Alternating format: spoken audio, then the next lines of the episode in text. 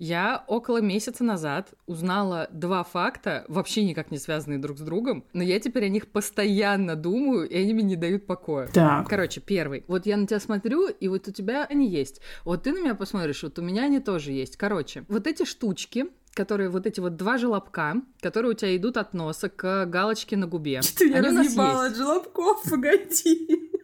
Блядь. Так, да. Я их еще называю столбиками. Я не знаю почему. Два столбика. Окей. Вот эти штучки, которые идут к галочке на верхней губе. Ага. Вот, они у нас есть. А знаешь, что с нами может произойти лет через 30? Они у нас сотрутся нахуй. Да, этой информации впитаться.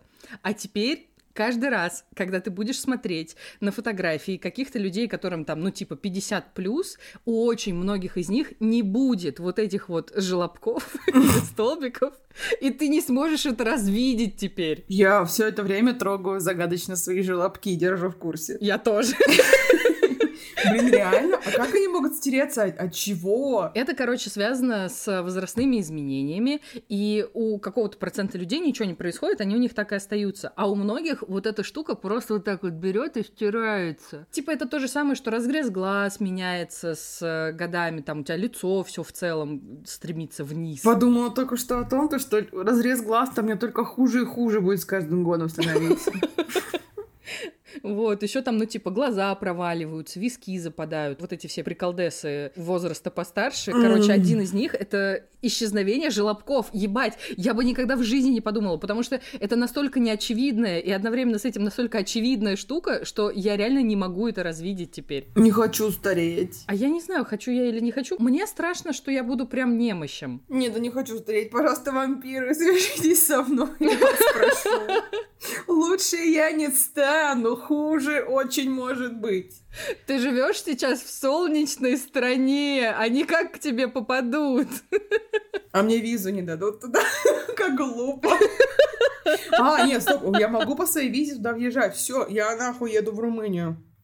Пизда вам, вампиры. Я не Ван Хельсинг. Я фанат. I'm your biggest fan. Извините. Follow you until you bite me. Баба, баба, vampires.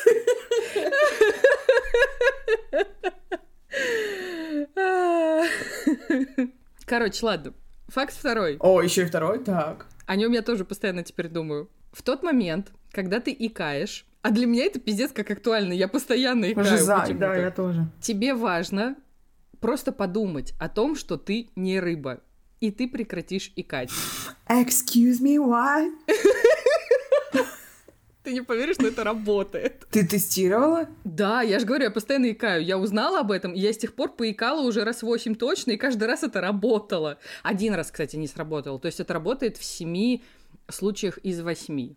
Мне кажется, хорошая статистика. Короче, я про это тоже абсолютно случайно узнала из какого-то, я не знаю, YouTube шортса или из какого-то рилса или еще откуда-то. Вот, вот такие вещи мне там попадаются. Это связано как-то с тем, что в нас заложен очень-очень древний механизм, и что типа когда мы икаем, Рыбий инстинкт. какая-то, да, генетическая память о тех временах, когда мы были еще рыбами и не выбрались наружу, и когда-то у нас были жабры, и это, короче, я, я до конца даже это не понимаю, я даже решила это не гуглить, просто это работает, и я это приняла. Я не рыба, и мне супер. Типа ты просто икаешь, икаешь, и ты говоришь, что вслух или в своей голове? Я не рыба. Просто ты про это вспоминаешь, прям тебе важно про это четко подумать. Я не рыба. Каждую Всё. секунду забываю, что я не рыба. Что это за?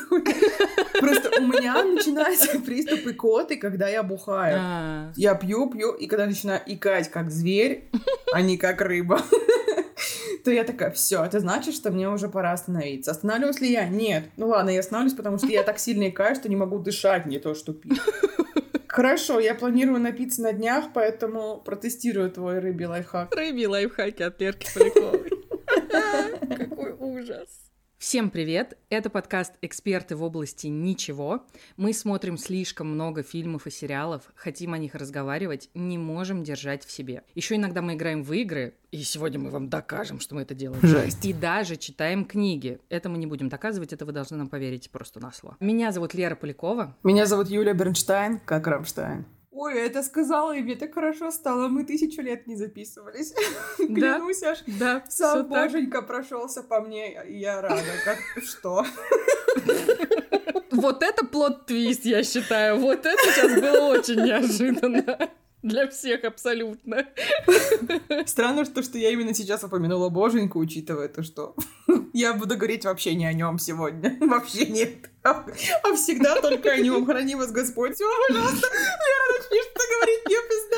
Это Господь, Господь. И... Да, а, да, давай как-то это, куда-то дальше пойдем, чем вот эта история. Чё нового, как поживаешь? В контексте божественного приветствия, которое только что было, дела мои звучат еще более абсурдно, чем могут показаться. Проблема в том, то, что я снова хочу быть годкой. Спустя сколько лет, получается? Не знаю, я была годкой в 14. Спустя 13 лет я такая, блядь, стать годкой, супер. Так как раньше моим крашем номер один был Алекс Тернер, но, так сказать, прошла любовь, завяли помидоры. Это из-за того, то, что мы не поехали на концерты. Как вы уже могли догадаться, да, мы не поехали Блин, на концерт да, Arctic Monkeys. Да, любовь надо подогревать. Вот реально, с тех пор я не могла слушать Arctic Monkeys. Сколько до, до- до сих пор, до сих пор, представляешь? Я такая что-то Блин, как слушаю, грустно. не попадает песня, такая, пошел нахуй, и выключаю. Как будто бы он во всем виноват. Но я не могу. Езжай, выступай к своим прошмандовкам на Сигет. И Турцию свою, Болгарию вонючую. Жесть. И, как обычно, мне нужно переключиться на что новое. Поэтому я для себя открыла группу ГОСТ, и теперь сатанинский священник мой краш номер один. Насколько я удивлена на ноль. На ноль, конечно. Я сама удивлена на ноль. Мне все очень нравится. И вот под этим влиянием мне снова как будто бы стало 14, и такая, быть годкой, супер. Как скажешь. Сказала я, сидя в платье в цветочек, да. Да, сидит Юля кудрявая со светлыми волосами в платье в цветочек. Никакого диссонанса, все супер вообще. Ну ничего, ничего, мне немножко времени, и ты увидишь. И еще проблема в том, то, что я начала думать, блин, жалко то, что я бросила заниматься музыкой, еще посмотрела несколько фильмов про музыку, такая, бля, а могла бы вот это, могла бы вот то, и быть годка официально. Я очень перевозбудилась, жесть, я вспотела. Г- Готы потеют, им можно. Тогда я не подхожу. Я подхожу. Субкультура пельменя, вот это я. Ой, секундочку. Тогда и я подхожу. Возможно, я переметнусь к вареникам, но это в будущем. Но там одни лохи, поэтому непонятно, конечно, как Ну, я тогда в пойдёт. Дин самый, получается, очевидно. Мне только туда путь. Маленькая жалоба на группу ГОСТ. Можно? Ну, малюсенькая. Я сидела в одной социальной сети, и я нашла аккаунт, где, я клянусь, я, я просто сижу, как девочки, машу руками. Напоминаю, я хочу Это быть правда. годкой. Я разнервничаю. Я нашла аккаунт девочки-художницы, которая рисует порно-картинки про ГОСТ. И я такая, «М, о-ла-ла. Но она их выкладывает на свой аккаунт заблюренный, ну, понятное дело. Мгм. А у нее есть отдельный аккаунт, и туда нужно запрашивать реквест. И я запросила, и знаю, что уже целый месяц она не может меня подписать туда. И это оскорбительно. Не могу жить без порно-картинок группы ГОСТ. Это все, что я хотела сказать. Спасибо. Следующая тема. Вот такая жалоба. У меня нет никакого комментария, кроме того, что это скандал, хотя я не до конца понимаю, что ты там вообще хочешь увидеть. но- Это скандал! Это скандал! Почему меня не подписываете? Я просто хочу смотреть на порно-картинки сатанинского священника. Я не понимаю, в чем ее проблема. Сейчас бы флешмоб запустить. Написать Ребята, ей. заходите в запрещенную соцсеть с картинками и спамьте вот этого человека. Скажите, Мэтт Бернштайн. Сука. Какие-то вайбы 2016-го пошли. Ой, твою Хороший год был, как оказалось. Пожалуйста, давай говорить про что-то другое, я уже не вывожу. Ну хорошо, давай поговорим про что-то другое, давай поговорим про говно. О! Время анонсов, которые вы не заслужили, простите. Мы хотели вам напомнить, что, во-первых, мы живы, уже хорошо, это уже база. А во-вторых, у нас все еще есть Patreon и Бусти, где лежит много смешнючего контента. Но помимо смешнючего контента, у нас еще есть э, потрясающее шоу, которое называется «Знаешь ли ты?» А ты вообще решила похую не буду подпевать? Я пребываю во вселенной порно-картины. Я на середине, знаешь ли ты, почувствовался очень глупо. И такая, ну ладно, надо допеть. Прости, прости. Ну не ладно, весело. Ладно. Ну и, короче, лежит там э, Блять, свеженький, горячий. Про говно. Какой такой ужас. В общем, знаешь ли ты, это наше такое познавательно-развлекательное шоу, где мы выбираем вообще любую тему, какую хотим, и одна готовит ее полноценно, а вторая не знает, о чем она будет, поэтому это всегда сюрприз. И вот недавно я решила удивить мою подруженьку Юлию Бернштейн ее любимой темой про говно. Любимой Ну, получилось забавно. Просто звучит, как будто бы я вообще ничем не интересуюсь, только сатанизмом и говном. Все. Ладно, хорошо, одна из любимых, одна из любимых. Ну, тебе же понравилось, ты прикололась. Я умерла почти что от смеха. Вот, короче, там есть приколдесное шоу «Знаешь ли ты?», там есть тесты на совместимость нас и интеллекта, там есть очень мало экстрактов приколов, просто потому что все приколы попадают в выпуски, мы ничего не режем. Это правда. Приколы должны видеть мир. Причем мы какую-нибудь хуйню скажем, такие, ну мы это вырежем, да. А потом я сижу, монтирую, такая, нет, ты останешься тут. Да, все ровно так. Поэтому, если у вас есть желание и возможность поддержать нас на каких-то платных площадках, то ссылки все будут в описании. Приходите, пожалуйста, прикалывайтесь. Главное, не слушайте опасные выпуски в общественном транспорте, иначе нам придется для вас печатать визитки, как в Джокере, с тем, что я нормальный, просто я слушаю подкаст «Эксперты в области ничего». С логистикой сейчас очень сложно, поэтому уже давайте как-то, ну, в общем, сами разберетесь. А еще за все то время, то, что мы отсутствовали, мы, конечно, да, мы теряли время даром, но и не совсем. Мы завели наши собственные подкасты, я наконец-то отвела душу. Ой, и завела подкаст, где мы с моей подруженькой Дашей читаем фанфики. Пока что один. Это первый сезон. Вот, мы там читаем фанфик. Не буду говорить про кого. Это сюрприз. Это вообще не сюрприз. И смеемся, и мысли находим лучшие из худших, и читаем по ролям, а потом это все обсуждаем. И это все импровизация, и мы умираем от смеха, и в основном от кринжа. Но я такая рада, мои малые, такая я рада. Потому что я так сильно люблю фанфики. Да, то был подкаст Guilty Pleasure. И мы оставим на него ссылку в описании. Приходите, слушайте, кайфуйте. Жизнь одна.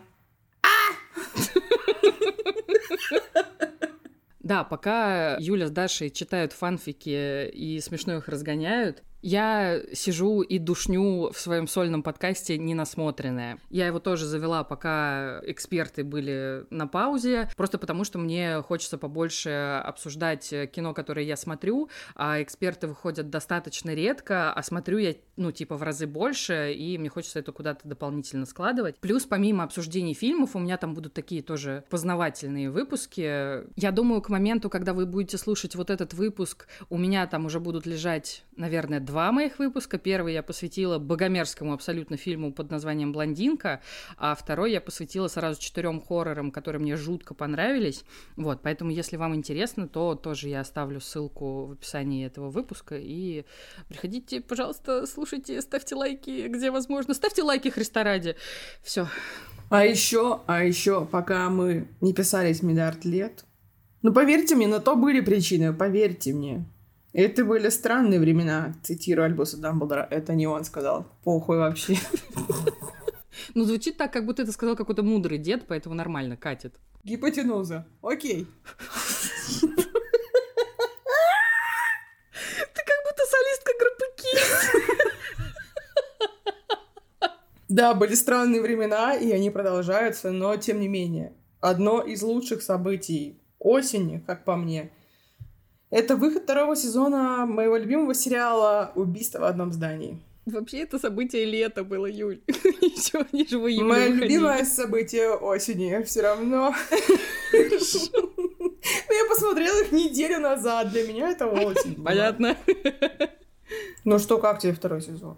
Он мне как будто бы понравился больше, чем первый даже. Ого! Мне просто понравилось то, как они до конца разогнали какие-то штуки, которые закладывали еще в первом сезоне, и тут как будто история даже посложнее, чем была. И плюс еще старички вот эти мои любимые развлекаются вообще Обожаю на полную катушку. старичков. Я прям кайфовала невероятно. Это мои самые любимые деды.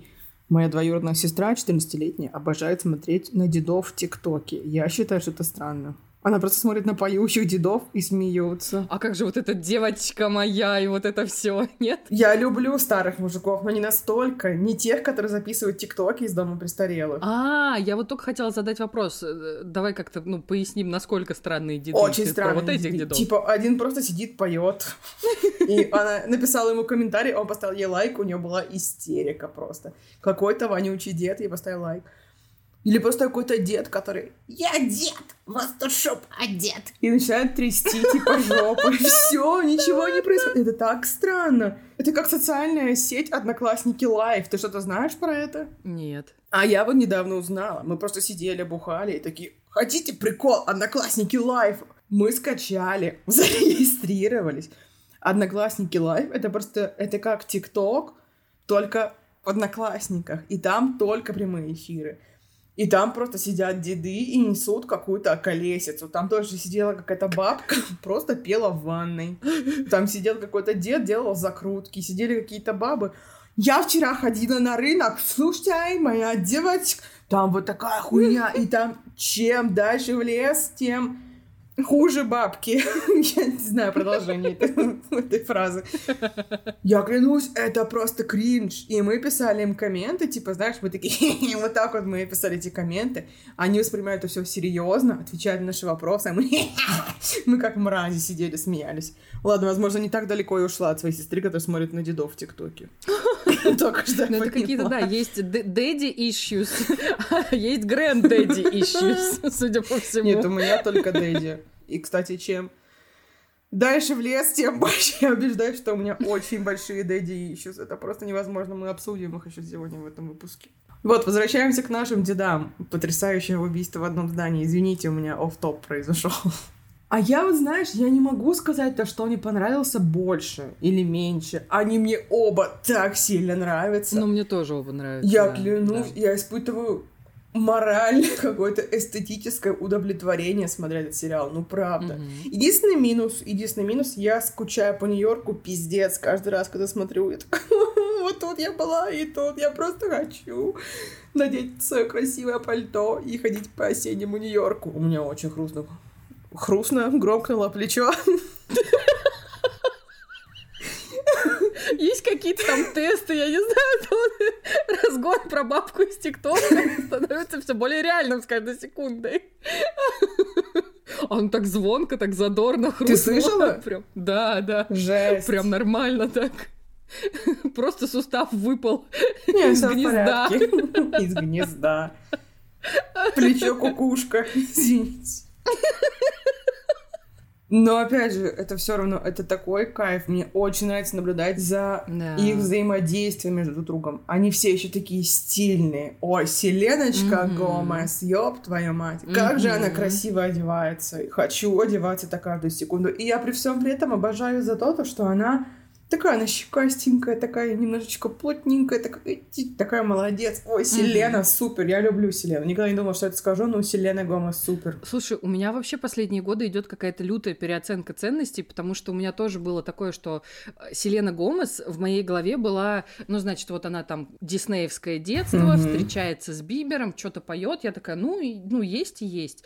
Ее вообще не было на моем радаре. А тут она как-то за последние годы, даже еще до убийств в одном здании, она прям как-то начала появляться в моем каком-то информационном бабле. И каждый раз, когда я ее вижу, она не разочаровывает Да, то она там, я не знаю, фоткается гигантская группа людей на какой-то из премьер, и она там кому-то уступает место, там присаживается на эту ковровую дорожку, что все влезли в кадр. И вот она вот прям вся вот такая вот.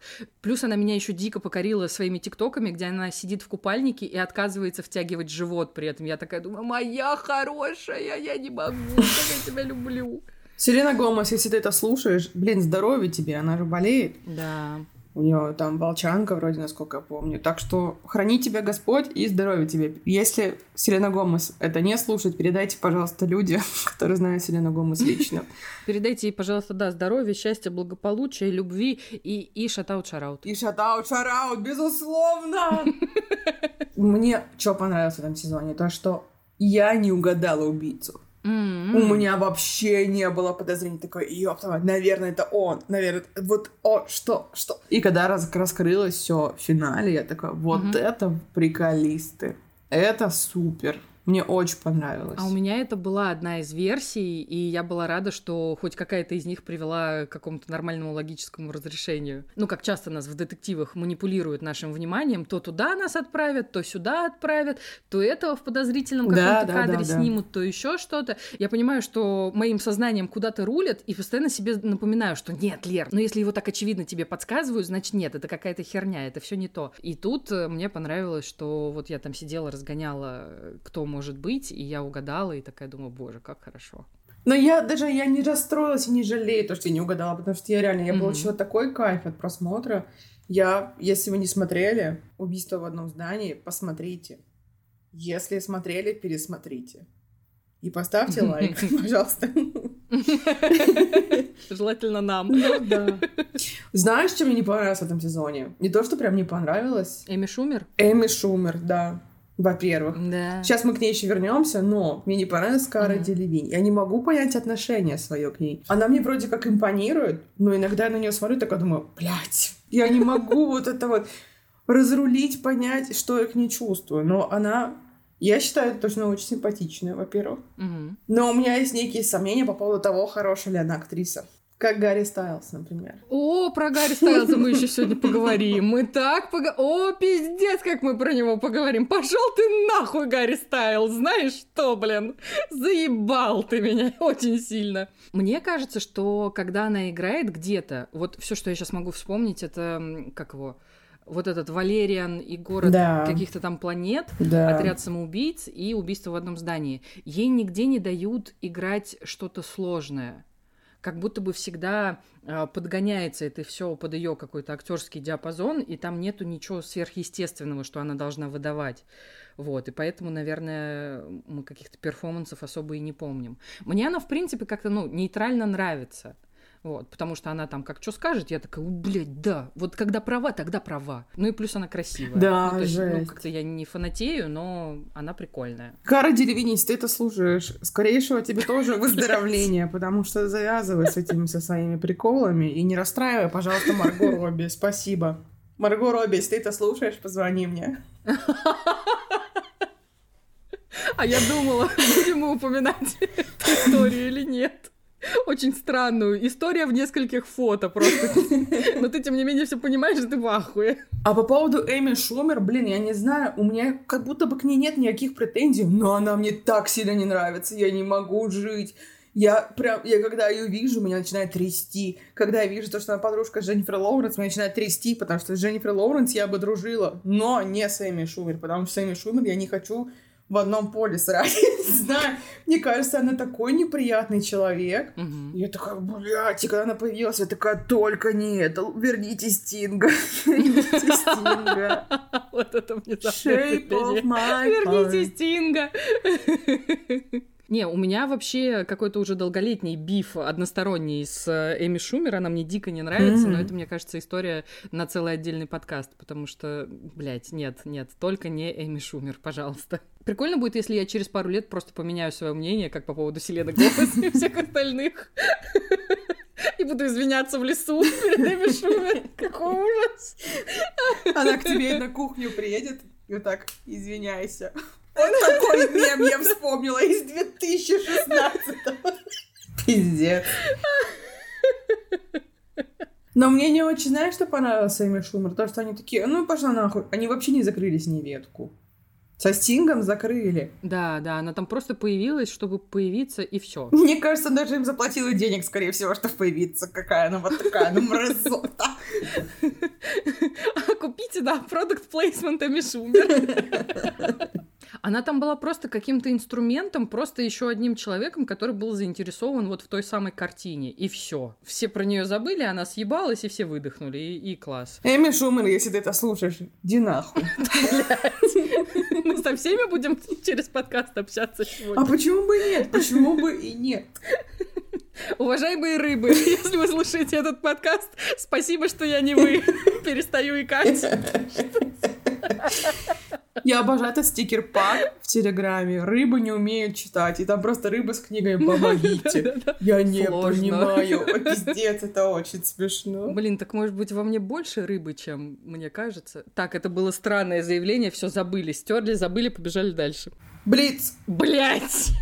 Это игра, в которой мы не играли сто миллиард лет. Fuck, Мэри, kill. Бля. Так. Но мы тут будем выбирать не только из людей, но еще и, конечно же, из песен. Мгм. А, хочешь начать с песен или с людей? Это будет одинаково трудно. Давай что угодно вообще. Три песни. Fuck, Mary Kill. Come, my lady, come, my lady, young butterfly, sugar. Вот эта песня. Следующая песня. Who let the dogs out? Вот эта песня. Так. И песня, которая поется.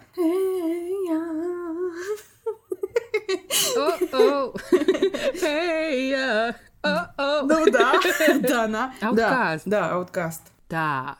Блин, это оказалось сложнее, чем я думала. Я чувствую, меня заговнят в комментариях за этот выбор, но Так. фак Хей я. Мэри Who let the dogs out? И Kill Butterfly, потому что она вот из этих конкретно трех, она как-то вот мне меньше всех нравится. Но нравится, но меньше всех. Ничего плохого, во-первых, я не вижу. Во-вторых, я бы выбрала Kill Hey Я, потому что я до трясучки ненавижу эту песню. А, да? Не могу, и когда я слушаю, я такая, почему она легендарная, она же хуёвая. Вот так у меня постоянно. Слушай, ну у нее пару лет назад новая волна любви как-то началась к ней, э, потому что все осознали, что он поет про очень грустные вещи, но очень весело это делает. Это как с той песней Pumped Up Kicks. Only do the pumped kicks. Все такие, ой, прикол, песня, это песня про Колумбайн, блядь. Ага. Да. Хоть бы сейчас кто-то, кто нас слушает, такой, о, чё, реально? Хоть бы, если вы так сделали, напишите, пожалуйста. Очень хочу быть открывателем этой вселенной для вас. Разочаровываем людей в этой жизни 24 на 7. Сначала не выходим 300 лет, потом выходим и рассказываем страшные вещи. Да. Ты бы выбрала быть саундтреком фильма «Ла Ла Ленд», Бля. «Отверженных» Бля. или «Идеальный голос». Бля! Ля ты сука, Юля Бернштайн! Это я. Как ты вообще вспомнила про то, что я люблю идеальный голос? Как он к тебе пришел? Блядь! Просто я помню это и все. Я аж прослезилась чуть-чуть, я не шучу. И теперь у меня Колумбайн песня в голове играет. Спасибо большое. И все песня All the other kids were the that kicks you better run, better run faster than my bullet. Ебать. Вот такой я гнилой человечек. И получается так. И все такие, «А, да ладно, никогда бы не подумали. Просто чтобы вы понимали, почему у меня сейчас горит жопа, и не только она, я очень сильно люблю киномюзиклы. Это один из моих самых любимых жанров. И конкретно вот эти три это пиздец. У меня в плейлисте есть треки из всех трех этих фильмов на постоянной основе. Скажи спасибо, что в моем блице нет диснеевских мультиков. Спасибо. Пожалуйста. Не благодари, не благодарю, благодарю. Обожаю, это очень хороший диалог. Легендарный Кирилл. диалог просто. Обожаю, целую в лобик.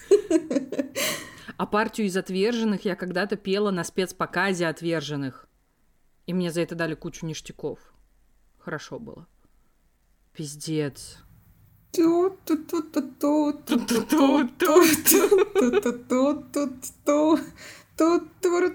Фак Pitch Perfect, Мэри Land и Килл отверженных. Жесть, звоню Хью Джекману. Хью Джекман, если ты это слушаешь, позвони мне, я пожалуюсь на Леру Полякову. Итак, поехали. Фак, Мэри, Килл. Салют. Вера.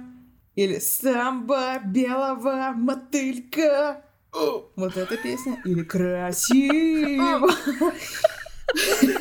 Обожаю, это моя любимая часть песни. У открытого огонька. А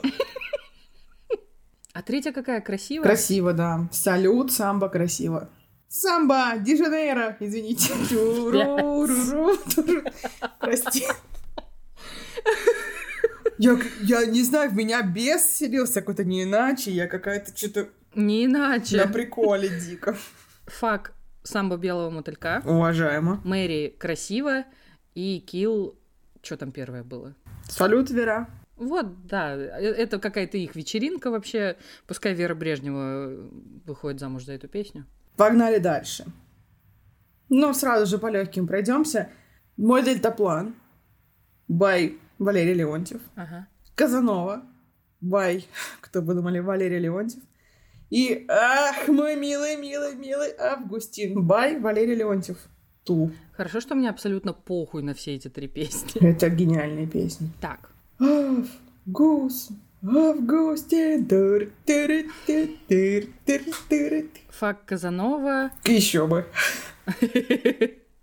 Мэри Августин и нахуй Дельтаплан. Жесть, Дельтаплан, очень хорошая песня.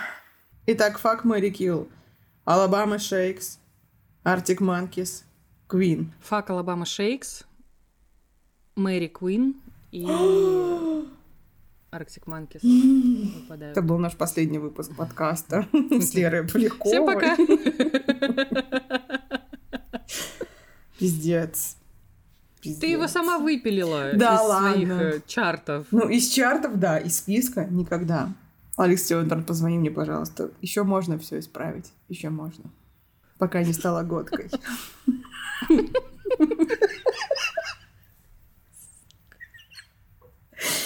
И последний вопрос.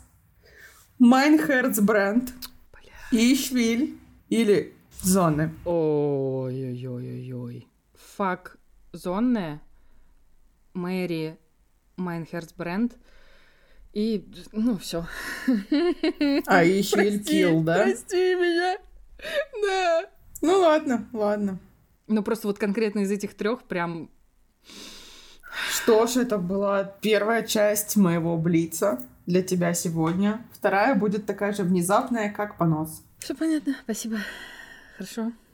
Я зачем-то вспомнила слово ебака, и пока меня не разъебало еще больше, чем может, я, пожалуй, начну одну из своих тем на сегодня.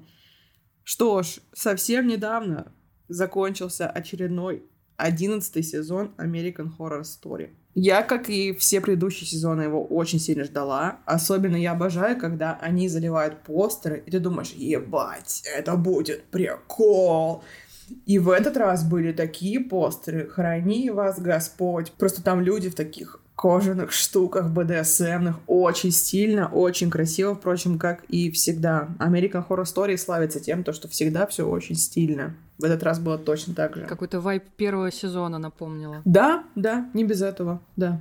Короче, было очень здорово, и я, блин, интересно, а чё, хоть бы там был БДСМ. Я не знаю, почему я очень хотела, чтобы там был БДСМ, но когда я включила, я вообще не ожидала увидеть то, что я увидела. Действие сезона происходит в Нью-Йорке в начале 80-х годов прошлого столетия. Начинается все с того, то, что детектив находит тело без головы. И выясняется-то дальше, то, что далеко не первое дело. Подобного рода проблема только в том, то, что на эти дела полиция Нью-Йорка забивала огромный хуй. А все потому, что трупами оказывались те люди, про которых я, к сожалению, теперь не могу говорить вслух на территории Российской Федерации. Мгм. И, собственно, весь сезон посвящен этой группе людей. И я считаю то, что это круто. Это круто, потому что была поднята тема как раз, когда начала появляться ВИЧ-инфекция. Мгм. И весь сезон посвящен этому. И меня так сильно пробрало. Вот как раз была вспышка ВИЧ-эпидемии в Нью-Йорке, началось там условно все оттуда, было очень много умерших от ВИЧ-инфекции в то время. Это была новая инфекция, никто не знал, что это такое, и просто там доктор uh-huh. сидела и такая, так, что-то у вас похожие симптомы, мои дорогие мальчики, что-то что не то. А потом такая, блин, кажется, я знаю, что это, но я не знаю, что с этим делать. И, конечно же, как и в любом сезоне American Horror Story, тут, как я уже сказала, есть убийство. Ну, и не просто какие-то там непонятные, а хитро выебанные, конечно же. Но еще и, конечно же, красной нитью, а точнее полосочкой черного латекса в данном случае, идет вся эта тема в течение всего сезона. Я имею в виду ВИЧ-инфекции. И опять же, мне кажется, это очень правильно, что они об этом говорят. И мне очень понравилось, как они об этом говорят. Я сколько смотрю American Horror Story, уже 10 лет, я ни разу не плакала над сериями. Тут меня две последних серии разъебало как мразь. Я сидела и рыдала. Я не могла остановиться, потому что меня что-то так сильно это все задело. А еще в этом сезоне нет ни Сарочки Полсон, ни Эвана Питерса. Зато там есть Захарка Квинто, ебать! О, я его так люблю сильно, он такой красивый. Он такой суперский, он там есть.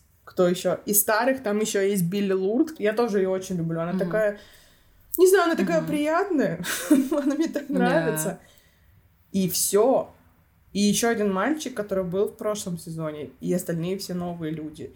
И мне очень понравилось то, что они подобрали на роли именно тех людей, которые должны их играть. И это тоже, это очень правильно. То же самое, как в Only Murders in the Building. Мне очень понравилось то, что на роль глухонемого они взяли глухонемого. Mm-hmm. И там, знаешь, проскальзывает вся метафора на протяжении всего сериала, и ты сначала думаешь, «А, это что? А потом до тебя доходит, что это такое, и тебе за этим очень кайфово наблюдать, особенно в последней серии. Опять же, я не могу раскрывать всех деталей не только потому, что это спойлеры, но еще и потому, что приняли один закон.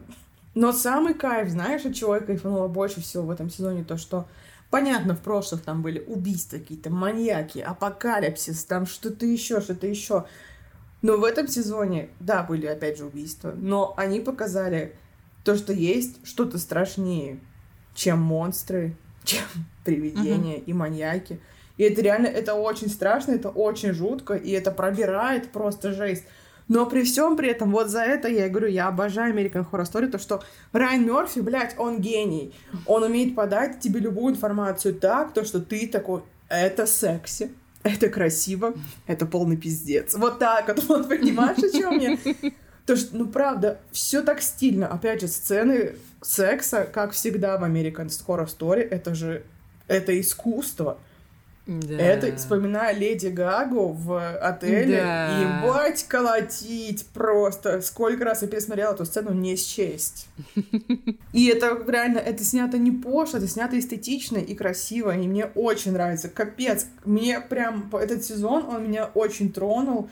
Не знаю, почему я так сильно восприняла его, почему так на меня так сильно повлияло, потому что я обычно такой плохой. А тут я не, меня прямо задело. И мне кажется, это очень важно, потому что он донес свою мысль до людей. Ну, понимаешь? Что ну, потому что он сказать. прям про людей. Судя по тому, что ты рассказываешь, он прям именно про людей. Да, да. И мне кажется, American Horror Story всегда был хорош в том, чтобы показывать, что одно из самых страшных, с чем ты можешь столкнуться, это не, не знаю, не дьявол, не, бабаду. не чудовище, не, не инопланетяне, а это именно что-то человеческое. Да. Потому что, ну, как бы, если бы люди себя вели как нормальные люди в American Horror Story, там, возможно, бы все, всех напастей удалось избежать. А так? Mm-mm. Короче, я очень сильно вам рекомендую, потому что... Да не потому что, я просто очень сильно рекомендую. Правда, мне очень сильно понравилось. Я, я не могу подобрать слов, видите, я резко все у меня. Градус прикола спал, я такая, ой, а как говорить? Короче, правда, посмотрите, пожалуйста, это очень хорошо, очень стильно, красиво и важно. А знаешь, что не важно, Юлия Бернштейн? Абсолютно все. Во-первых, да. А во-вторых, неважно, посмотрите вы или нет фильм «Don't worry, darling», потому что он, он от этого не изменится, он останется таким же хуёвым. Просто непростительно хуевым. Ну, есть история в том, что если у тебя Дом 2, который творится вокруг фильма, интереснее, чем сам фильм, самое время поволноваться, дорогая. Вот что я думаю. Ну, согласись, но это же пиздец. Вот, ну, условно, первые 20 минут фильма. Там, значит, какой-то хер пойми, где расположенный город в пустыне, вокруг них никого нету. Женщины такие красивые домохозяйки. Это все происходит в 60-х или 50-х, по-моему, да. Ну, короче, не суть. Все такое супер картиночное, очень сильные вайбы степфордских жен да. и шоу Трумана. А, женщины, значит, остаются по домам и делают всякие свои женские, я делаю кавычки пальцами, женские обязанности. Мужчины синхронно выезжают, значит, а, на какую-то неведомую локацию и занимаются там какими-то как они это называли в фильме? Разработкой прогрессивных материалов да, или вот какая-то да. такая хуйня, которая не имеет никакого смысла абсолютно. И мы вот, значит, наблюдаем за бытом э, женщины, значит, в этом всем сеттинге. Вот она полдня пидорасит квартиру, не, не квартиру, дом. Вот она, значит, готовит еду, убивает на это все свое время. Приходит Гарри Стайлз домой. И они начинают неистово ебаться. И при этом она смахивает вообще весь этот роскошный ужин, который она готовила полдня, просто смахивает его на пол, а, чтобы он ее повалил на стол и начал уже «скорее умру, не могу», делать ей кунилингус. И я сижу такая, вы шутите? Ни одна женщина, которая в своем уме и которая потратила так много сил на всю вот эту хуйню, не сделает вот так. Вы чё? Кто это писал вообще? Лера, ты не понимаешь, это любовь любовь. Да это залупа какая-то, а не любовь. Это же, ну, ну, ну это, это же абсурд, ну правда, ну, ну, ну никто так не будет делать, ну алло. Перевод продукта. Все, я как, как глава едальной комиссии ставлю дизлайк этому фильму. Потому что это что? Перевод продукта. И человека часов, потому что она на это тратила время, очень много. Мне так за нее обидно было, просто жесть. Что мы знаем про этих героев? Он где-то хуй пойми где работает, она содержит дом, они ебутся каждую секунду своего свободного времени, и все.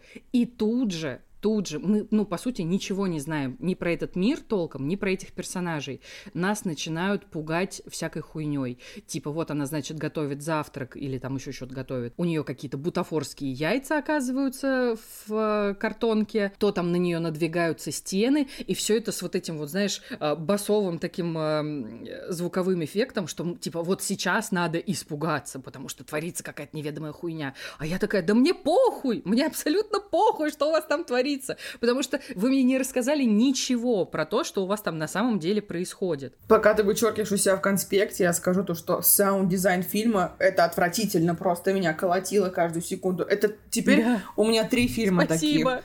Это «Бортпроводница» с Келли, ее сложная Опа. фамилия, спасибо. У нее мерзкий саунд-дизайн у Белого Лотоса отвратительный саунд-дизайн. И у этого фильма. Все, да. я все сказала. А Белый Лотос ты только первый сезон смотрела, да? Да, второй же не до конца еще вышел. Во втором, мне кажется, у тебя это поменяется история. Я на это очень надеюсь, потому что я меня колотило каждую секундочку. От вот этих... Да, да. От вот этого? У меня чувствительные уши, я не могу слушать мерзкие звуки. Как и саундтрек Don't Worry, Darling.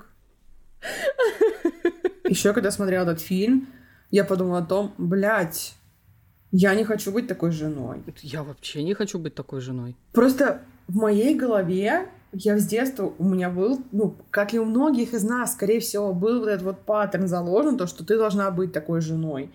Он там ушел, да, ты да, его да. в лобик чмокнула, ланчбокс дала, он только за дверь, ты сразу пидорасить хату, что-то делать, что-то делать, что делать. Он пришел, ты встречаешь с бокальчиком чего-либо и с, с бритой писькой.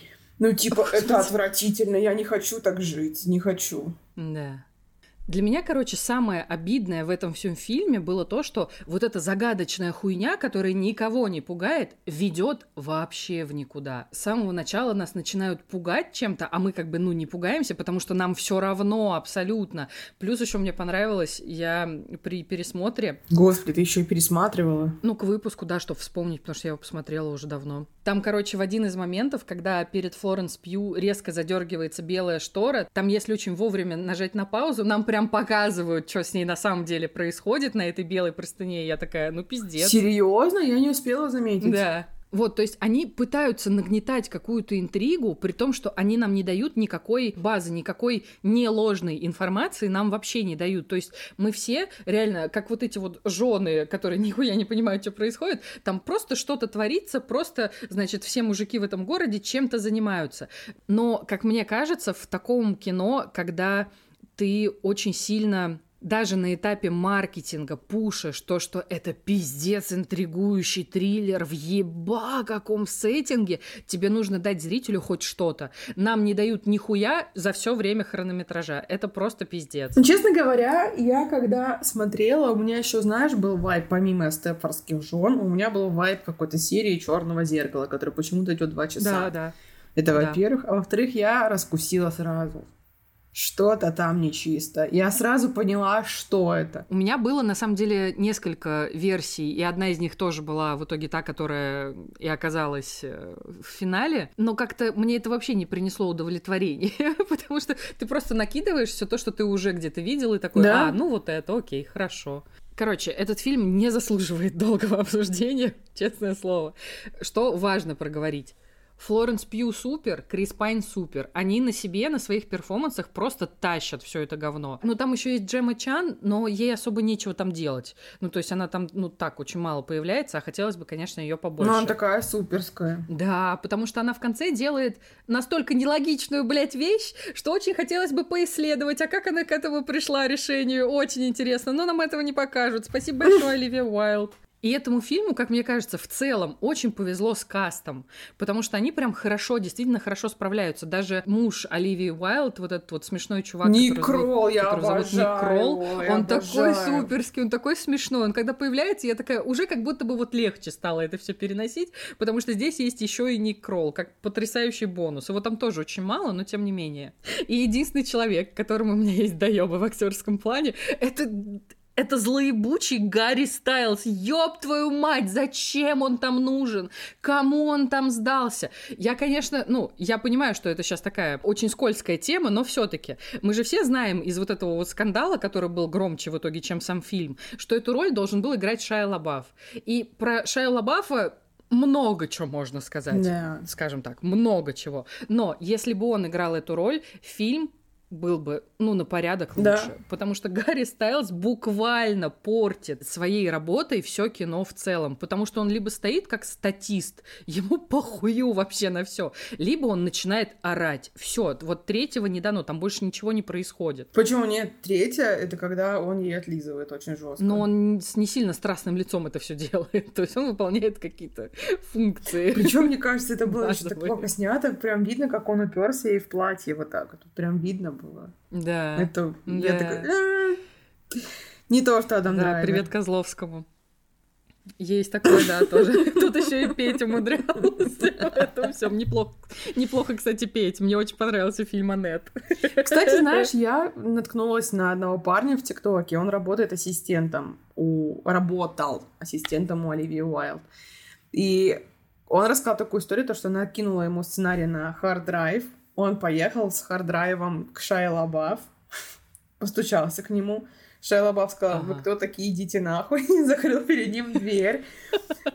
Ассистент приехал к Оливии Уайлд, говорит, ну, меня послали нахуй. Он говорит, сейчас я ему позвоню.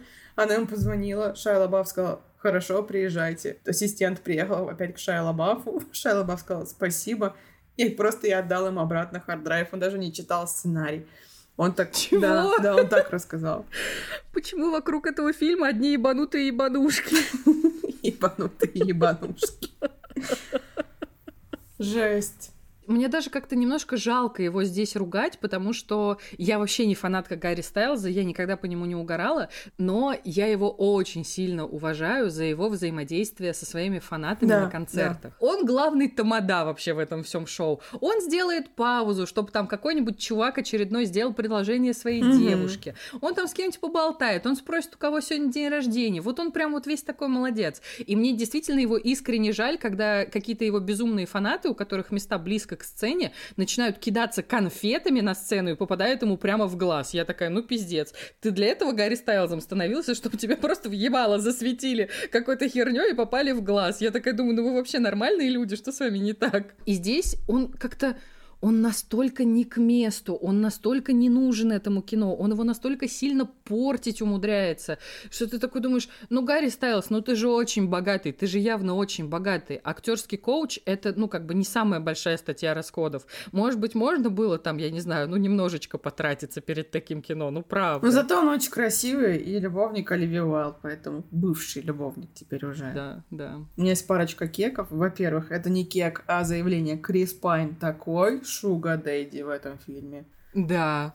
Мне нравился Крис Пайн, ну, давно, знаешь, там, когда он в Стартреке, он такой, my, а тут он такой, oh my, ты типа, он вот такой. Особенно сцена, когда он типа, знаешь, заходит в спальню и видит, как Гарри Стайлз делает свои делишки с Флоренс Пью. Это было так жутко. Но они друг на друга смотрят, Флоренс Пью и Крис Пайн друг другу в глаза, и Крис Пайн такой, ну ладно, и ушел. И я такая, «М». Он такой просто стоит такой и ха, найс. Да, да, да, он так и стоял. Короче, он тут вообще секси. Жесть. Это первое заявление. А второе, мне попался ТикТок, где, знаешь, по-моему, Vanity Fair проводят эти штуки, когда надевают на человека детектор лжи, датчики детектора лжи. Да, это Венти Фейр. Да. И там был как раз Ник Кролл, и его спрашивали. Гарри Стайлз сказал то, что вы там пахнете. Я не помню, чем, допустим, корицей. Мгм. Ник Кролл такой, ну ладно, хорошо. Он говорит, а как вы думаете, чем пахнет Гарри Стайлз? И Ник Кролл такой сидит, сидит и начинает пыжиться, начинает пыжиться, такой, Watermelon Sugar, хай. Я такая, как же я тебя люблю, Ник Кролл просто. Какой хороший, смешной мужик. Я говорю, я обожаю, то, что несколько секунд просто сидел, молчал, тушевался, потом начал пыжиться, пыжиться, пыжиться, и такой... Ой, очень хорошо было. Ой, да. Еще скажу от себя то, что я думала, что фильм в разы хуже. То, что он прямо М. блевот, облевот. Но я посмотрела, такая, ну да, я это уже видела там, там, там, там. Ничего нового, но могло быть и хуже. Могло быть и хуже. Но могло быть и лучше, безусловно. Мгм. Я, по-моему, тоже я поставила 6 из 10. Но в основном я поставила, конечно, да, тоже за Флоренс Пью, за Криса Пайна и за то, что, ну, блин, они, сука, стильно все это сделали. Мне тоже, мне понравилось, как это все внешне, тут их платьюшки, причесочки. вот. Художник-постановщик, Вообще художник по супер костюму, кайф. художник по гриму, Да. все молодцы. Все молодцы. Да, они прям вообще супер. К ним вопросов ноль. Блин, я вспомнила, что Оливия Уайлд еще и разошлась с моим сладеньким Джейсоном. С Удейкисом. Никогда не могу выговорить его фамилию. И я так на нее злюсь. Так, Джейсон, позвони мне. Ты свободен пока что? Позвони мне, пожалуйста. Флоренс Пью, если ты это слушаешь, мое бесконечное уважение за вот этот невероятный станд на Венецианском кинофестивале, когда все сидят и отдуваются за эту хуйню на пресс-конференции, а она с бокалом просекка такая, только приехала, я такая думаю, господи, вот это мут, это потрясающе. Хочу быть Флоренс Пью, когда вырасту. Все еще она младше меня на 5 лет. Да. Пойдем дальше. Флоренс Пью, если ты это слушаешь. Позвони нам. Да, и ты молодец, знает, ты супер. Хочу поздравить тебя с праздником. С каким? Сегодня день Райана Мерфи, потому что я снова хочу поговорить про его сериал. Ну, давай. Ну что поделать, ну гений человек, ну что, ну блин, никуда не деться. А хотела бы я поговорить про сериал The Watcher. На русский язык его перевели как «Наблюдатель». Смотрел ли ты его? Угу. Мне не понравилось, я плевалась. Понятно. Мне понравилось, спойлер. О чем вообще сама история? Значит, семейство Бреннаков приезжает в какой-то fancy город в штате Нью-Джерси, который называется Вестфилд. И они тратят все до копеечки, влезают во все долги, продают все, что у них имеется, только ради того, чтобы купить огромный красивущий дом. Но дом, правда, супер, мне очень понравился. Я бы Красивый, такой да. хотела. Там еще басик, блядь. Но он так далеко от всего, еще и с такими припизнутыми соседями, что я не скажу, что я бы его хотела прям такой же, но он красивый, еще и здоровый такой этот дом прям вообще. В общем, они покупают дом. Они это кто? Муж, жена и их двое детей. 16-летняя дочь и сыну не знаю сколько, как думаешь. Там не озвучивается, ну, лет 12. Ч- Ну, что-то такое, да. Вот, они туда приезжают, и, казалось бы, все, сейчас заживем. Но не тут-то было. Как-то раз они проверяют почтовый ящик и находят там письмо, адресованное им. они его читают и понимают, что письмо от какого-то неизвестного человека, который пишет «Ну, здравствуйте! Ну, как ваш дом? Добро пожаловать в наш район, наши новые соседи. Я, конечно, пока вас не знаю, но буду за вами наблюдать. Я видел то, что у вас есть детишки, ничего, скоро я узнаю их имена, и вот тогда-то и заживем. Они, конечно, все семейство приседают на очко, что делать, они едут в полицию, полиция говорят, ну а что мы можем сделать? Вам прислали какое-то письмо, которое, ну, чуть-чуть скрипотцой, окей, но мы ничего не можем с этим сделать. Они говорят, ну возьмите ДНК, отпечатки. Они такие, блядь. Ну мы, конечно, возьмем, но надо ли оно вам? Там вот буквально так и было реально. Да. Такие, пожалуйста, сделайте ДНК, там же слюна, он же конверт заклеивал. Угу. Пожалуйста, можете этот вопрос порешать. Он такой, ну ладно, это уйдет месяц, но как бы мы тратим деньги налогоплательщиков, ну хорошо. В общем, он такой вот человек гниль, там, полицейский. Я очень смеялась с того, то, что его играет папа Стифлера. Вы знаете, почему это смешно? Потому что в этом фильме есть еще и мама Стифлера. Бля, Дженнифер Кулиш просто звезда. Я ее так люблю, она такая классная вообще. Я обожаю Дженнифер Кулиш. Это, помнишь, в каком-то из наших тестов мы обсуждали то, что у меня вторая личность Памела. Знаешь, mm-hmm. это Памела, это Дженнифер Кулич, ты понимаешь? Она ну, вот ладно. такая. Ну, она такая живет в кайф, такая, мальчик, вот, это я нашла, я нащупала ее. Я внутри себя я мама Стифлера. Она играет в этом сериале агента по недвижимости, собственно, она продала этот дом. И она тоже вся такая fancy во всем белоснежном. Вот эти вот теннисный клуб, куда это элитный теннисный клуб, там хер туда поступишь. Там, в общем, райончик, дай боже, дай боже. В общем, полиция сказала им, идите нахуй, они говорят, хорошо, приезжают домой, проходит некоторое время, им поступает второе письмо, которое становится чуть более криповым.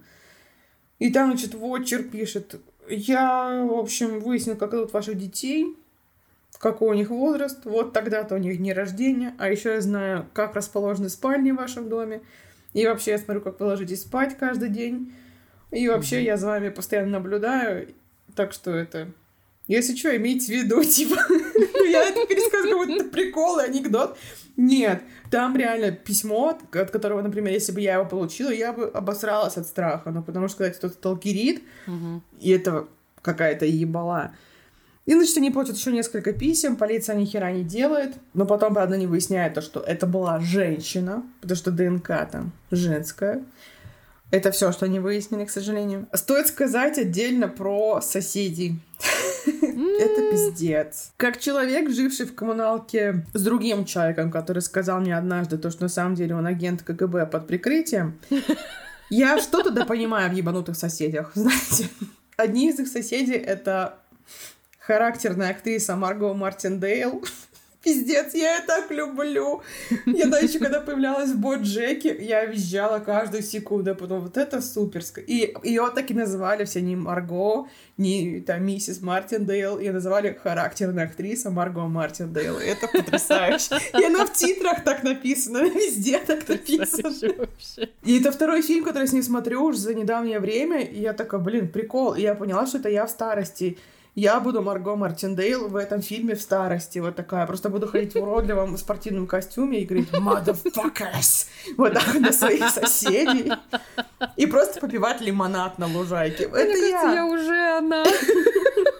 В общем, она, ее криповый муж, они выглядят как люди с картины Готика. Просто они вот так вот ходят Два таких человека, очень мутных, которые сидят именно в шезлонге и зырят на всех я это все показываю жестами сейчас, понимаете? Я думаю, что я в крокодил. И они смотрят, сука, и они наблюдают за всеми в бинокль и просто попивают свой лимонадик. Вторые соседи, их немножечко, они... Вот они как будто бы сбежали из American Horror Story.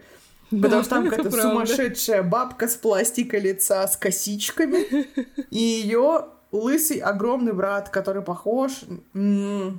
Если бы Шрек был человеком, mm. умственно отсталым, типа, вот, вот так выглядит человек. Ты что они живут в таких условиях, естественно, глава семейства подозревает э, их, потом других, потом вот эти, нет, потом вот эти, потом кое-что происходит, потом вообще все меняет игру, потом начинает подозревать его, там такой замес начинается, это жесть. От себя добавлю, обожаю Райана Мерфи и его взаимодействие с актерами, потому что я только что посмотрела последний сезон American Horror Story, и два человека оттуда появились в очереди. Я такая, ебой! А, да? да, я была так рада.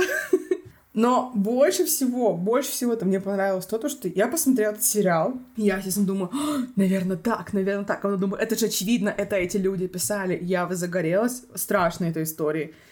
А потом в конце такие, хуй на блюде. В смысле? Я 7 часов жизни потратила для того, чтобы да? мне сказали, иди нахуй? Да. Я так расстроилась. И, естественно, я пошла в интернет и начала все это тоже. читать. И выяснилось то, что это основанная история сериала Watcher на абсолютно настоящей истории, которая происходила с реальными людьми mm-hmm. в этом же городе. Их фамилии почти что одинаковые. Там в сериале были Бреннаки, на самом деле это было семейство Бродусов. Они в 2014 году купили дом в Вестфилде. Он был не такой роскошный, как этот, но тоже здоровенный довольно. И они получили письмо, и мне очень понравилось то, что в сериале они полностью продублировали письма. Ну, они изменили имена, естественно, и, mm-hmm. а в целом состав письма точно такой же. Это во-первых. Во-вторых, если вы думаете, то, что они получали письма каждую секунду, нет. В 2014 году они купили дом, в 2019 они наконец-то его продали, и за все это время они получили 4 письма. Всего 4. И, значит, они купили дом, буквально на второй день они получили письмо, спустя две недели еще одно, спустя месяц еще одно, и потом последнее письмо они получили спустя несколько лет. Но им это все, понятное дело, напрягало, эта атмосфера. Полиция точно так же им говорила, идите нахуй, все, что выяснила полиция, это женская ДНК. Вот это самое прикольное. Каждый раз, когда что-то происходило, и они приходили снова в полицию, этот участковый им такой, ой, блядь, Бренок, заебешь. Каждый раз э, да? вот один и тот же мут у человека. Я такая думаю, у тебя вообще все нормально? Ты, ты на работу пришел кроссворды разгадывать или что ты там вообще делаешь? И едет на своей роскошной машине, потому потому что машина у него роскошная. Да? Я не помню. У него просто жесть, а не машина. Мечта. Нет, моя мечта Тесла. Подарите мне Тесла. Началось опять. Илон Маск, если ты это слушаешь, заканчивай свою хуйню с Твиттером творить. Подари уже Юле Теслу, заебал. Да. Пожалуйста.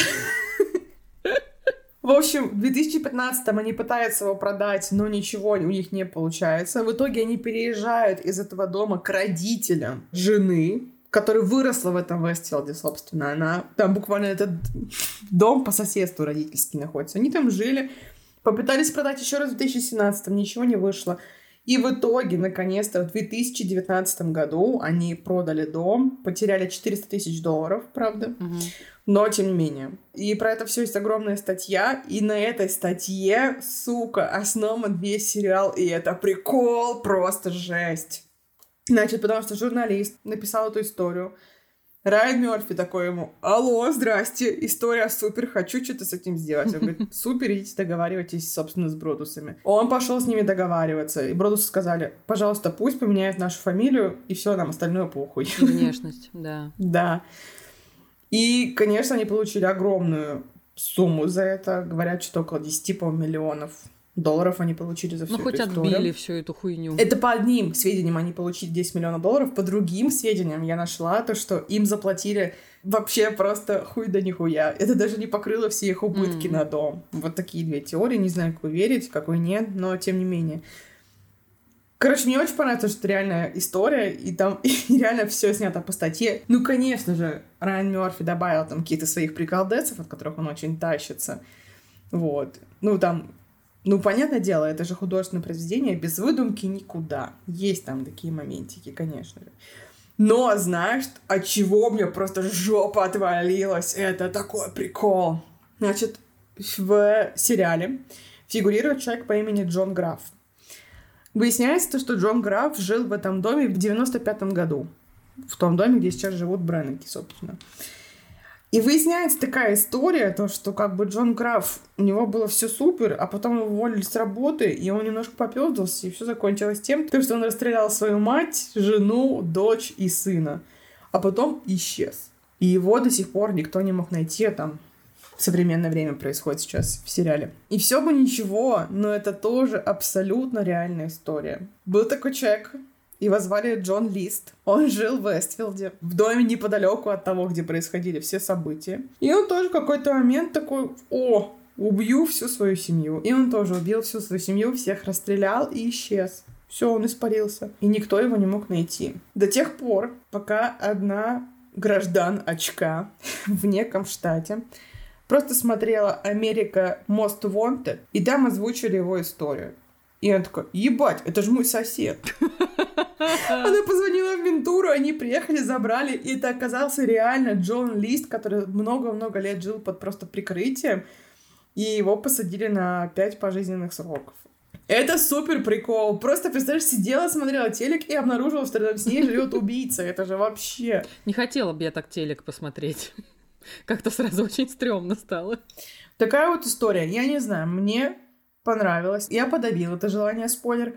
Но оно было начать собирать все сведения и вот так вот развесить на стене все вот эти красные ниточки, это был бы вообще прикол. Но я так не сделала, потому что нитки нитками, а Нэтан Дрейк сам себя не пройдет. Я считаю, ты поступила абсолютно правильно в этой ситуации. Не знаю, в общем и целом, в общем и целом, мне понравился Watcher. Просто я про него вообще ничего не знала, и трейлер на Netflix, он выглядит странно, потому что, знаешь, я вообще думала история про другое. Я думала, то, что вот этот вот Бобби Коновали, который играет главу семейства, то, что он просто попёздался и сидит, видит из окна на всех. Все, я думала так. Поэтому я ничего не могла предположить. Это что такой фильм? Бобби Коновали попёздался и сидит, видит из окна. Это был бы мой любимый фильм. Кстати говоря, про людей, которые зырят из окна. Помнишь, рассказывала про сериал «Девушка», точнее, женщина в доме напротив девушки ага. в окне. Вот что я забыла сказать. Это так важно. Это прошло тысячи лет, но я не могу, меня это гложет, что я это не сказала. О, Господи. Значит, до этого я посмотрела фильм «Бортпроводница», и там Кейли Коока. Если я правильно произнесла ее фамилию, ставьте лайки. Она, в общем, алкоголичка. Она бухает каждую секунду.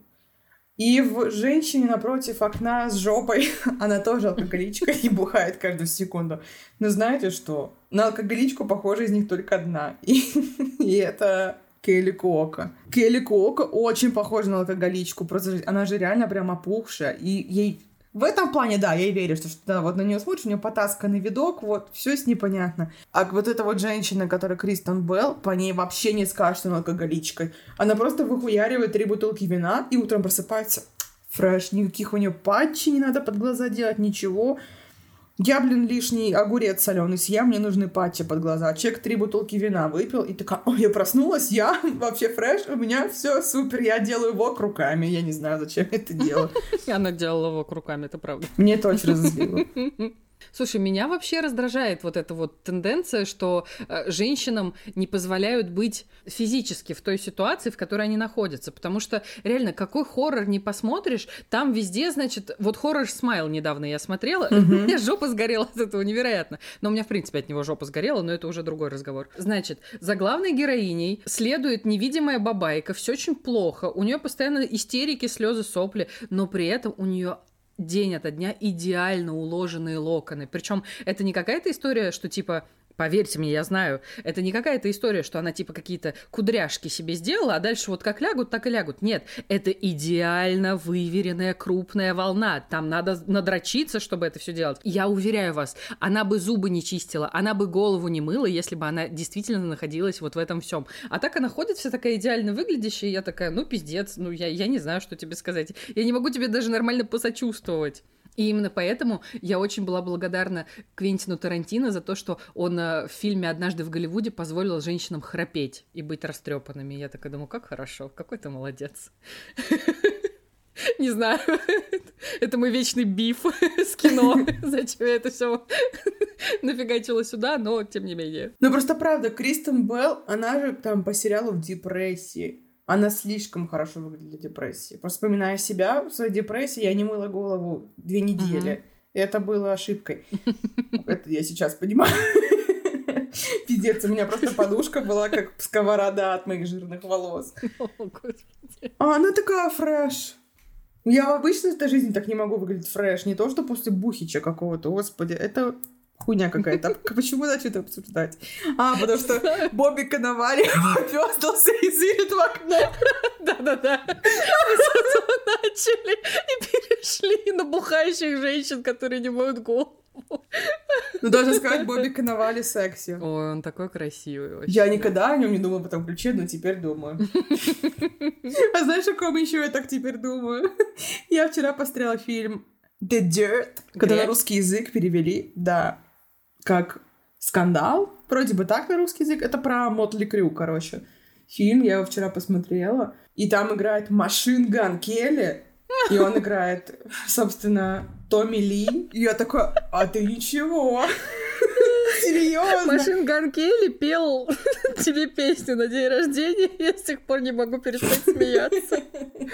Очень смешная песня у него про 27 лет. Просто невероятно смешная. Ну, короче, правда, он там прямо супер. Мне он так понравился. Он Ну, такой красивый симпатичный. в целом, да. Хороший мальчик. Я застеснялась. Почему Мальчику 31 год. Хороший мальчик. Для меня это мальчик, 31, это вообще, ты что?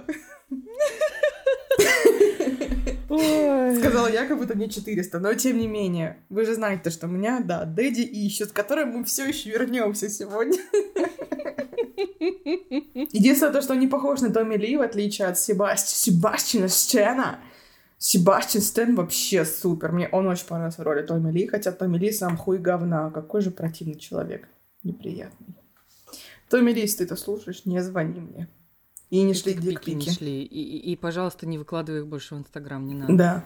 Пиздец, вот человек живет в кайф. Просто дикпик в Инстаграм выложил, и несколько часов так это все там и провисело, и все нормально вообще у всех было.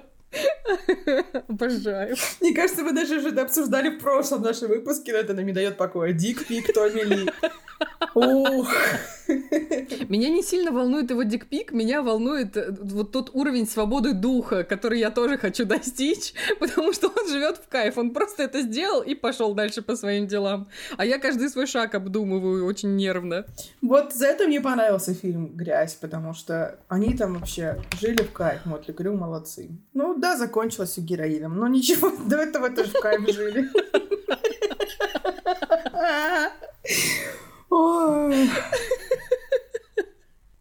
Сейчас надо передохнуть, что я устала от вочера и разгонов, которые он за собой потащил. Ну, пока ты отдыхаешь, Блиц. Я так и знала, я знала, я знала. Так. Ну, значит, у меня к тебе пять вопросов. Это опять все еще из разряда «Fuck, Mary Kill». Мгм. Самое простое. Леонид Агутин, Валерий Меладзе, Валерий Леонтьев. Фак Агутин, Мэри Меладзе и Леонтьев. Летит, так сказать, на своем дельтаплане. Окей. Так, э, в связи с последними событиями. Крис Пайн, Флоренс Пью, Ник Кроу. Так, ну, килл Ника Кролла, получается. Жесть. Сорян, чувак, у тебя соседи просто, ну, тебе с соседями не повезло. Фак Криса Пайна, ну и вот. Понятно. Понятно.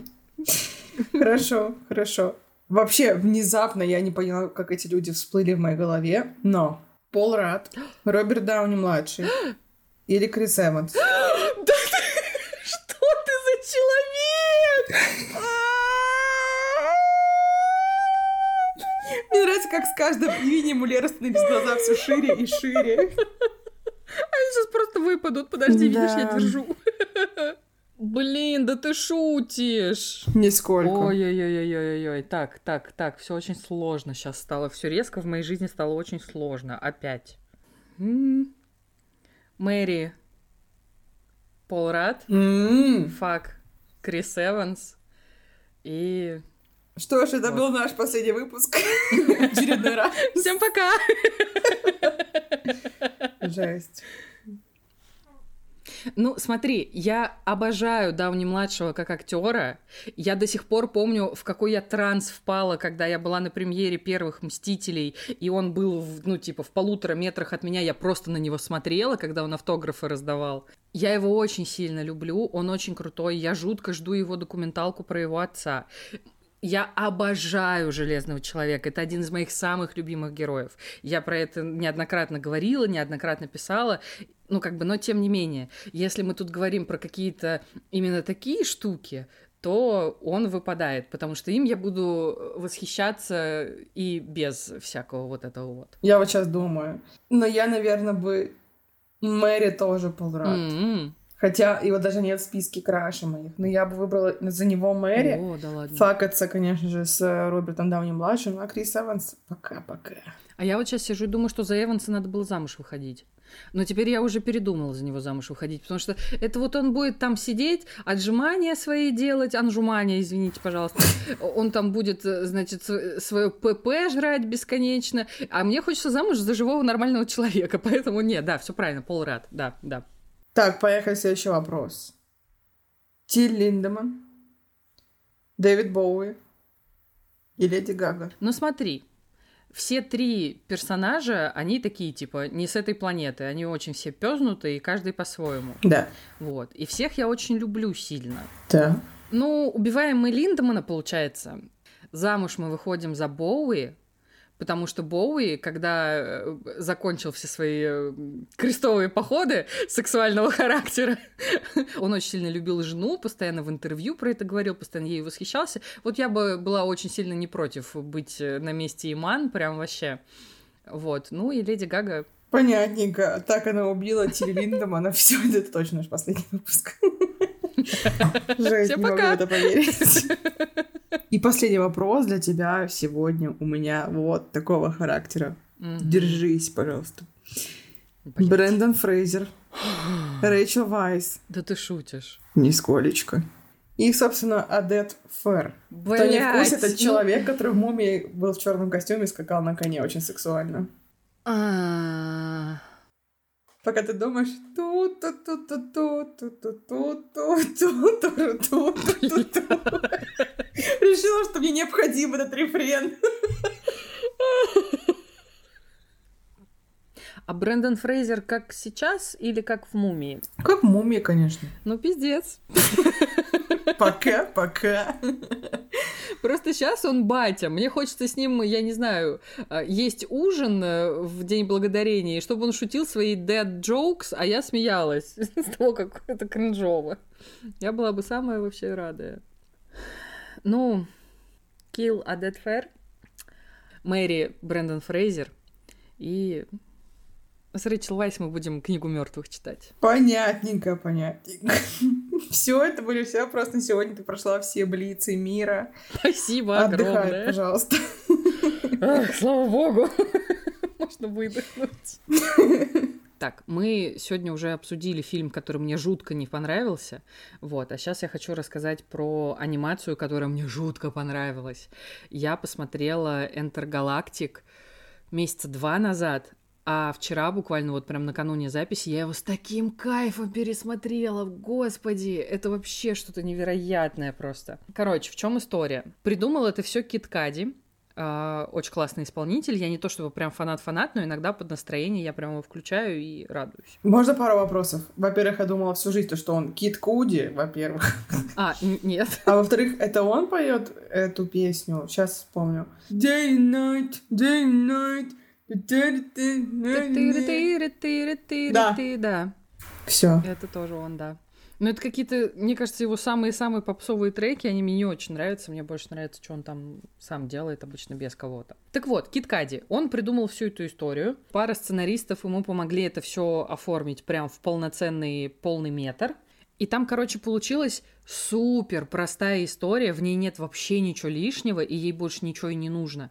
Знаешь, такая нью-йоркская, кстати, ну, типа мелодрама. Мне не очень нравится, когда говорят мелодрама, потому что ты сразу мыслями улетаешь в какую-то полную херню. Но тут этого нет, потому что мне очень сильно нравится, что всю эту историю рассказывают через очень-очень нормальных, очень человечных персонажей. Они все ведут себя как живые люди. То есть нет каких-то очень дурацких клише заезженных, ничего вот этого нет. Там есть просто пацан, его зовут Джабари. Он э, такой уличный художник, рисует граффити красивые, и у него везде в его работах э, главный герой — это такой чувак по имени Рейджер, а насколько я понимаю, Рейджер — это лирический герой в треках Кади уже лет 10 точно. То есть тут все прям наслаивается на его изначальное творчество. И этот, короче, пацан внезапно пришел к успеху, потому что его нанимают на работу компания, которая выпускает комиксы, и они хотят сделать из Рейджера прям какой-то очередной comic book, и он такой, типа, классный, переезжает на Манхэттен, и у него есть охуенная соседка. С ней-то у него и начинается там, ну, целая love story, которая очень круто обойдется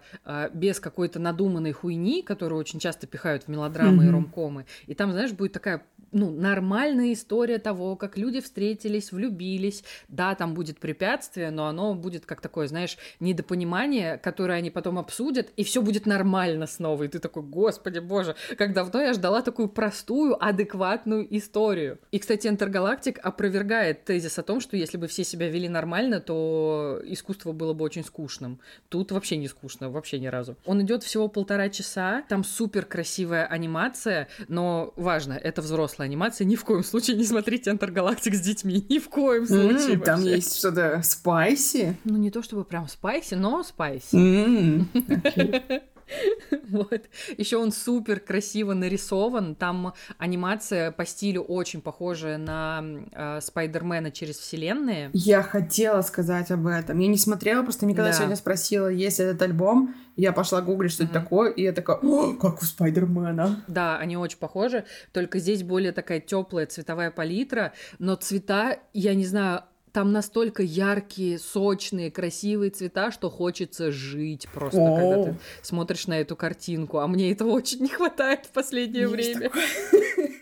И вот эта потрясающая, красивая, невероятная просто картинка, она вся служит таким очень логичным визуальным рядом к трекам Кида Кади с его целого вот нового альбома, который тоже называется Интергалактик. То есть мы все треки с него прослушаем, и каждый отрезок фильма, в котором звучит определенный трек, мог бы вообще стать его полноценным клипом, потому что вот он прям весь настолько красивый, я просто поверить не могла. И еще я вчера, когда закончила его заново пересматривать, подумала о том, что до Кида Кади, я просто, возможно, просто не могу вспомнить, еще никто не промотировал свою музыку настолько изобретательно. Ну, то есть он взял и создал отдельную, очень крутую историю, которая идеально легла на его новый альбом, и они как-то настолько хорошо друг с другом сплетаются, то есть это, знаешь, такое визуально-музыкальное путешествие, и тебе при этом рассказывают какую-то историю. Мне кажется, ты так делала, я не могу только вспомнить, кто. Металлика, Металлика так делала. Они с ним, у них есть фильм True the Never. И там Дэйн Дехан еще снимался в этом фильме, таком полудокументальном, странном, да? Ты про это? Ну, не то, что полудокументальный, нет, там какая-то история есть. Там, насколько я помню, то, что начинается концерт Металлики, что-то не достает, и мальчик-техник бегает по всему городу, и там всякие препятствия у него возникают да, на пути. Да, да, да, да. Я смотрела это в кинотеатре. Ебать, я визжала как сука, потому что Блин, слушать вот так вот, вот какие-то твои любимые группы, это прикольно. Все еще мое самое яркое такое воспоминание это Рамштайн нимфоманки. Там вообще этого не ждешь. Да, это, кстати, был прикол. Мы же со Светой пересматривали первую нимфоманку в кино недавно. Вот. И, короче, это просто прикол. Первые минуты нимфоманки. И Света такая, здесь же не будет скримеров, правда? Я такая, да не, не, ты чё? А там тишина, слышно еле-еле, как снежиночки падают. И тут такое подпрыгнула, я такая, блядь, прости. Я недооценила Рамштайн и Ларса фон Триера, сорян. О, какая хорошая песня, очень хорошая песня. Очень люблю, да, да. Меня еще в этом всем жутко подкупает то, что Кит Кади из, ну, из исполнителя постепенно переквалифицировался в актера, а тут он автор идеи, автор истории и главный продюсер вот этого всего, что происходит, то есть он контролировал процесс на всех этапах, и это прям полностью его детище, и это так, блядь, талантливо. Я сижу иногда, вот смотрю на талантливых людей и думаю, а почему ты реально талантливый, за что бы ты ни взялся? Ну какого хрена? Ну так О, нечестно, да. ну правда. Э, Да, это Чалдиш Гамбина, это вот этот человек. За Да, что бы он ни да. взялся, у него все Фиби получается. Уоллер-Бридж, то же Да. самое. Гарри Стайлс. Исключение. Невероятное исключение. Исправила. И тут еще помимо очень прикольной, красивой анимации, тут еще обращаешь внимание на одежду, в которой ходят герои, то есть там не было какого-то вот этого вайба э, анимационного ситкома, когда все одеты типа в одно и то же. Тут не история со Скуби-Ду, нет. Тут люди переодеваются и вообще-то очень модные и все такое. Скуби-Ду супер. Я не спорю. И костюмы успел придумать до своей смерти э, Вёрджил Абло, с которым Кади очень дружил, и там э, в конце мультика есть прям такой очень трогательный трибют, и ты такой думаешь, блин, как много талантливых людей постаралось, чтобы вот это все сделать. И получилось действительно прям очень круто.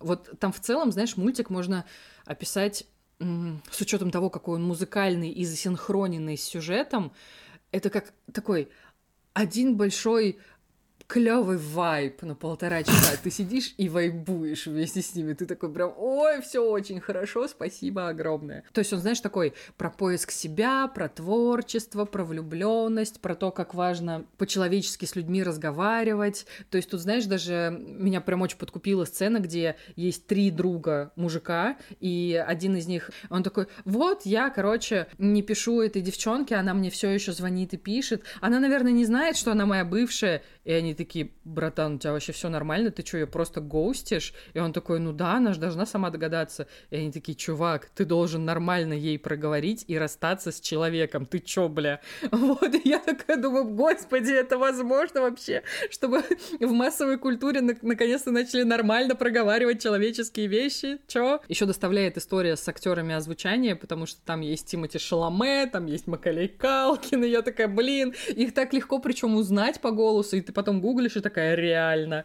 очень здорово. Там есть кто, кроме Макалея Калкина? Шаломе есть. Кто? Тимотей! Шаломе! Спасибо.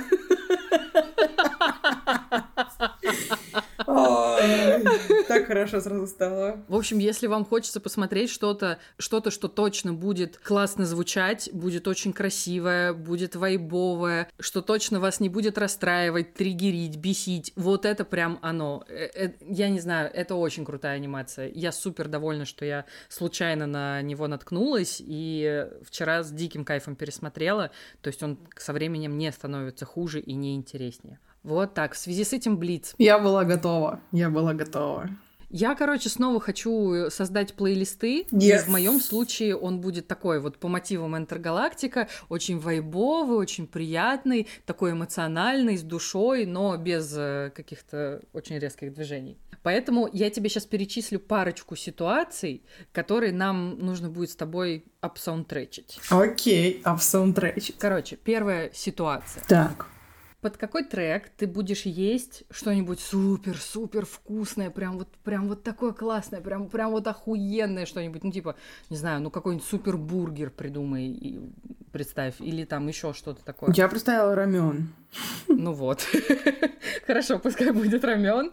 Я подумала, что трек должен быть какой-то и раздающий вайб, но при этом не сильно отвлекающий, какой-нибудь такой, типа, прям классный. У меня почему-то не возникло никаких с этим проблем, потому что пост Малон Sunflower. Это мой трек! Правда? Просто, чтоб ты мне верила, вот у меня Я написано. Sunflower. Вот, вот. Написан там. Охуенно. Это прикол, это прикол. Это историческая хуйня, я Историческая, считаю. абсолютно. Ставьте лайк, если любите историческую хуйню. Историческая хуйня, если ты это слушаешь, ставь лайк. Прикол. Слушай, ну я не хочу менять свой вариант. Мне кажется, Не то, что мы надо. совпали, это прям очень Мы просто в круто. одном кафе будем жрать, и все. Да. У меня такая ассоциация этой песней. Ты это говорила, мне не помнишь, но я это помню, когда я приехала к тебе первый раз, когда мы накурили в тебя на кухне, просто как бомжихи. Мы пошли с тобой в Муму, и мы шли в Муму и пели эту песню как уроды. Ой, звучит Причем мы пели так. Чек. Вот так мы пели, да. И мы были тоже самые Мы превратили Пас Малона в Мамбл Какой ужас! В скриптонита.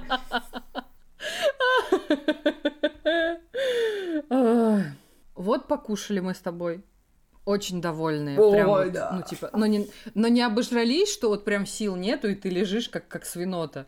Но такие, типа, прям вот очень довольные. Под какую песню мы с тобой заберемся на крышу этого кафе и сядем, будем пялиться на звезды? Под Woodkid Never Let You Down. Мгм. Вот в этом потрясающем вайбе мы будем смотреть на звезды под э, Creature Comfort Arcade Fire. Мне очень нравится эта песня, я просто обожаю. И вот самое то. И вообще я осознала сегодня, когда придумывала этот плиц, как сильно я люблю пялиться на звезды. Мне кажется, если бы Москва была городом, где видно звезды, я была бы намного более счастливым человеком. У нас есть звезды. Я когда увидела. А, и я каждый раз выхожу вечером и смотрю на звезды. Это супер. Блин, даже созвездия некоторые видно.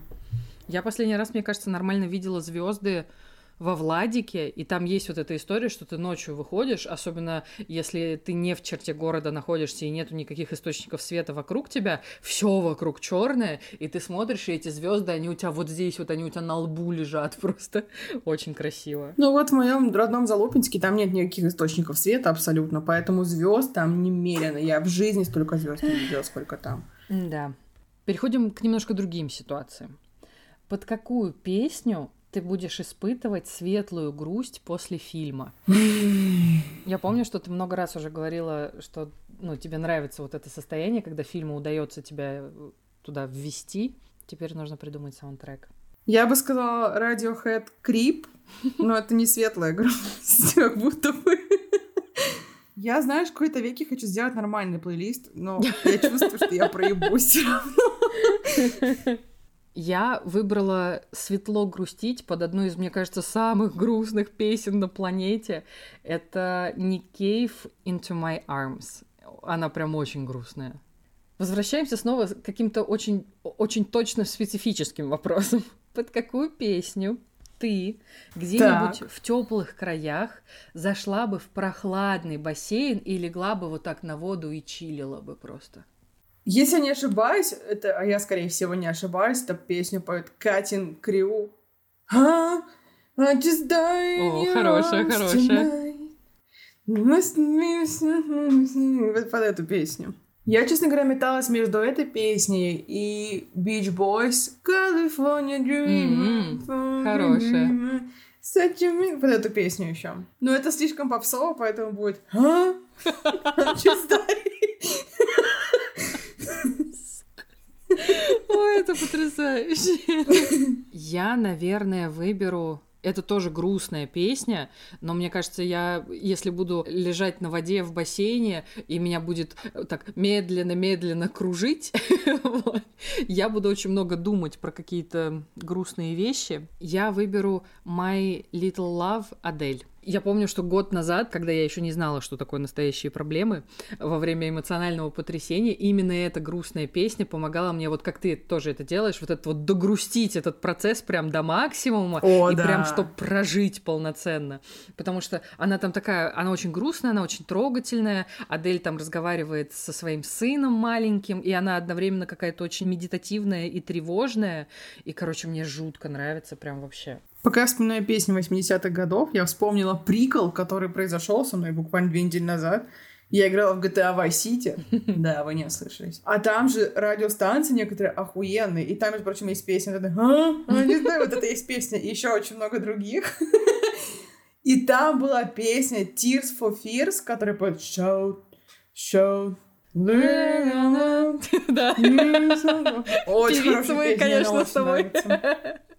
Очень крутая, очень, мне очень она нравится. И там была их песня, и я такая, где-то я это слышала, и тут меня накрыло просто осознание, где это слышала. Знаешь, где это слышала? У Викинда. У Викинда есть песня I hear a secret that you you talking in your sleep. Короче, песня Викинда называет Secret, И там отрывок в этой песне, из песни Tears for Fears, я такая, нихуя ты выдумщик. Офигеть. Также у Викинда есть песня, которая была в «Последнюю ночь Соха». Я говорила про нее, то, что про This is a happy house, we're happy here. Я обожаю твою манеру исполнения. Ты как будто намекаешь на какую-то песню. Да, это джаз. Окей. Так, пойдем ко второй части вопросов. Под какую песню ты будешь вспоминать какого-то любимого, близкого человека и скучать по нему? Ну, там, неважно, либо вы там больше не общаетесь, либо его, в принципе, больше нету, и вот думать, что вот какой он, какой он классный был, какой он хороший, классно, что это было, вот такое. Это очень сложно. Спасибо тебе, я на грани разъеба, держу в курсе. Дальше будет легче. Пусть будет Linkin Park, Catalyst. Я не перестану называть такую песню никогда.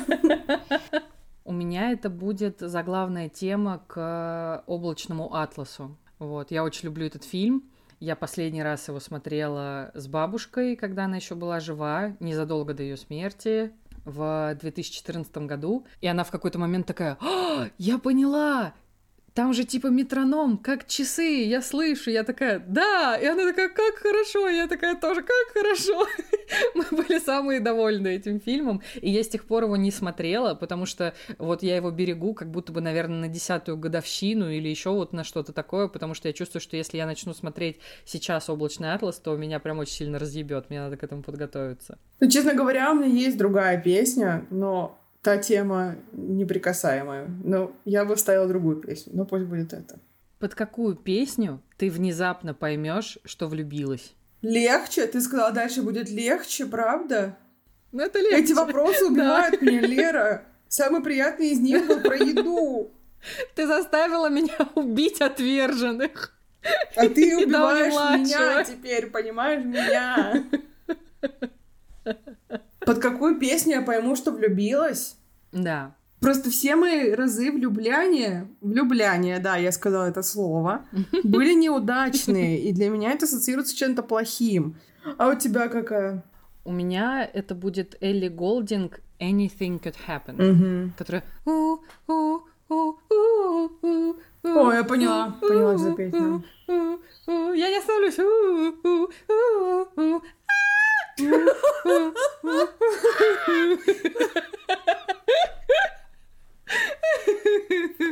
Пиздец, это очень сложно. Я так давно не влюблялась. Я запретила себе влюбляться в кого-либо вообще на планете. Ой, это как у Джарахова. Не надо влюбляться. Опасно. Ладно, кого я обманываю? Я не могу настроиться на романтичный лад. Поэтому пусть это будет The Last Shadow Puppets, My Mistakes Were Made For You. Вер, мне понравилось слово. Мое любимое теперь. Я старалась. Все, последние две остались. Под какую песню ты решишь закончить toxic отношения и поймешь, что освободилась? Это будет Продиджи песня «I'm a fire starter! I'm a fire starter!» Вот эта вот песня.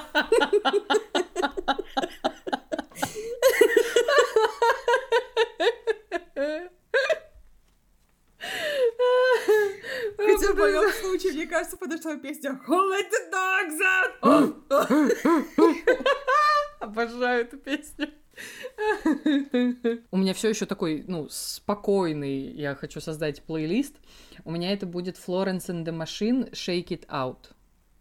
Вот, очень ее люблю, прям безумно вообще. Все, последний вопрос. Какая песня будет лучшей для тебя колыбельной после долгого тяжелого дня, под который ты вот прям уснешь и будешь самая довольная вообще, что все так хорошо закончилось? I'm a fire starter! I'm a fire starter! Извините, обожаю это видео. Значит, был хороший денечек, и я такая легла спать с кайфом. Да, ты много всего сделала, ты молодец, он был прям супер насыщенный, и ты прям довольна этим днем. Ну, И вот- что из рода фантастики, конечно. Я просто вспоминаю все песни, под которые засыпаю, там вообще нет ни одной человой, там вот эти вот все. А, я мечусь между двумя песнями. И, наверное, можно выбрать две песни? Да. Тогда это будет Рамштайн Фьюри Миш. Окей. Ну, она, знаешь, она мне очень нравится. Я не как будто бы растворяюсь. Это так странно звучит, но я вот так и слушаю, Я- а и я она меня понимаю, про что ты. полностью. Я такая... «Ах, Но я под нее заснуть не смогла бы. Она меня по-другому, я в ней растворяюсь. Спайси. Все еще она есть в моем секси-плейлисте. И пихну сюда своих новых крашей. Я выберу песню Ghost, которая называется Year... Year. Year, окей.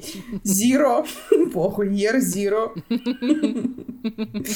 Вы наверняка ее слушаете сейчас в рилсах и вот там в тиктоках, вот эти все дела. И я очень на это злюсь, Почему? потому что это моя песня. А, понятно. Да, капец, меня это бесит, когда какие-то кайфовые песни, ну, именно рок-песни становятся попсовым, меня это раздражает. М. Я не знаю почему, это мои личные проблемы. Просто песня начинается с перечисления прислужников сатаны, и это очень меня расслабляет. Окей. просто я так ложусь, вот так кладу руки на груди, там, Бел, Бегемот, Белзебуб. И Я такая, о, да! Чистый кайф. Люцифер. И погнали, все. Очень хорошая Погнали спать. Я на ночь начиталась про эти имена демонов. Я хотела знать, кто за что отвечает, чтобы более подробно знать Мгм. лор. Я начиталась этих демонов всех, значит, и ложусь спать. Думаю, а зачем я это сделала на ночь? А вдруг за мной придут? А я не готова. Так что, прислужники станы, если вы это слушаете, я еще не готова продавать душу, я не придумала желание. А ты смотрела сериал Little Demon? Нет. Мне кажется, тебе понравился. Там типа девочка 14-летняя, первый свой день в новой школе, у нее начинаются ее первые месячные, технически проливается первая кровь, и она узнает, что она антихрист, и ее батя сатана. Прикол! Хочу смотреть. Мне кажется, тебе очень понравится, да. Я уверена, что ты это однажды посмотришь, просто помни, что змей — это лучший герой. Там есть змей с руками, который говорит так... Вот так вот. Его субтитрами переводят, это очень смешно. И он говорит самые разумные вещи в этом сериале. Обри Плаза, Дэнни Девита, ой, как хорошо. Это Дэнни Девита с дочкой замутил этот сериал. Я не стала про него ничего рассказывать, потому что э, Ваня Толочев э, в подкасте «Горящий бензовоз» уже все рассказал, что я хотела рассказать про маленького демона, поэтому я решила не вставлять, но раз тут у тебя тут Бельзевул, я решила упомянуть. Вот, Ой, очень хороший правильно. сериал, кстати, очень классный. Так, а, у меня-то какая песня? Ты меня отвлекла своим сатаной. Прости. Обычно так он и делает. У меня это Moon Song э, Карен О. Это саундтрек к фильму «Она». Вот, и я всегда думала о том, что это прям идеальная колыбельная. Она прям такая очень спокойная, такая прикольная, красивая. Вот, в общем-то и все, ты пережила Блиц. Поздравляю тебя. Он меня чуть не убил, держу в курсе. Как и все хорошие Блицы. А так мне очень понравилось. Я очень люблю составлять плейлисты, мне всегда в Я кайф, какие они у нас разные с тобой. Ну, кроме этого случая, когда у нас мы под Sunflower жрать собрались. Это Ну ничего, ну, блин, одна песня всего совпала. Из Ну всех, да. представляешь, из всех разов. Да, да. раз. Это прикол, я считаю, это прикол. Да. Я считаю, напоследок нам нужно уже наконец-то полноценно обсудить всю историю, которая разворачивается в первой и второй Last of Us, потому что пока нас не было, Юля прошла все О, и блядь. а, очень эмоционально делилась всякими комментариями у нас в подвале с приколами. И я сейчас тоже перепрохожу, я уже перепрошла первую, я сейчас где-то ну, не, я еще даже не на середине второй, потому что у меня времени очень сильно не хватает на нее. То есть сегодня мы назовем этот выпуск «Моральное уничтожение Юрия Бернштейна». Блин, Правильно понимаю? Сразу предупреждаю, мы будем говорить со спойлерами, поэтому если вы не играли, но очень хотите, мотайте на самый конец. Пока я все это говорю, у вас есть время зайти в наши шоу-ноуты потрясающие, которые пишет Лера, и посмотреть, когда мы закончим про это говорить. Вот, если вы все еще вытаскиваете телефон из кармана, то песня. А? I just die in your arms tonight. I'm gonna say? I'll just die in your arms tonight. Надеюсь, вы перемотали уже на этом моменте. Все, мы начинаем обсуждать Last of Us со всеми спойлерами и говном. Юля Берштайн, ваш, блядь, спаситель от спойлеров. В каком-то из выпусков мы с тобой обсудили первую часть. Мгм. Я это очень хорошо помню, но не помню, какой это был выпуск. Ну да, и хуй с ним. И ты мне говоришь, «А, а когда ты пройдешь вторую? А когда ты вторую? «А, вторая часть. И я такая, что-то какой-то прикол во второй части. Спойлер, там нахуй ноль приколов. Абсолютно ноль приколов. Такое, да. И вот, наконец-то, наконец-то, теперь у меня просто есть своя PlayStation. Подвал, спасибо, блядь, люблю вас, жесть. Вот весь подвал мне подарили PlayStation, и я теперь все, я в этой вселенной, GTA, Nathan Drake, вот это вот это все, да. Бля, Nathan Drake, мы ходили за грибами. Да, вы не слышите, мы ходили за грибами. Да, я упала в первые 20 секунд нахождения в лесу в колючке, да. Но потом я бегала по камням и такая, я Натан Дрейк, я Натан Дрейк. Вот. Но речь сейчас не о нем, к сожалению или к счастью. И, конечно же, первая игра, которую я скачала на свою новую PlayStation, это была вторая часть Last of Us. Это было ошибкой.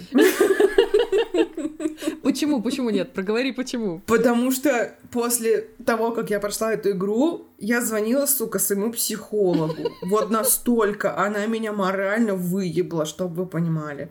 Ну, конечно, я перепрошла первую часть, чтобы освежить, ну, потому что прикол, и мне очень понравилось, очень сильно понравилось. Да. И вот после первой части, когда все приятно и как будто бы хорошо, начинается вторая часть. Валерия, вам слово. Все, мы сломали Юлию Бернштейн.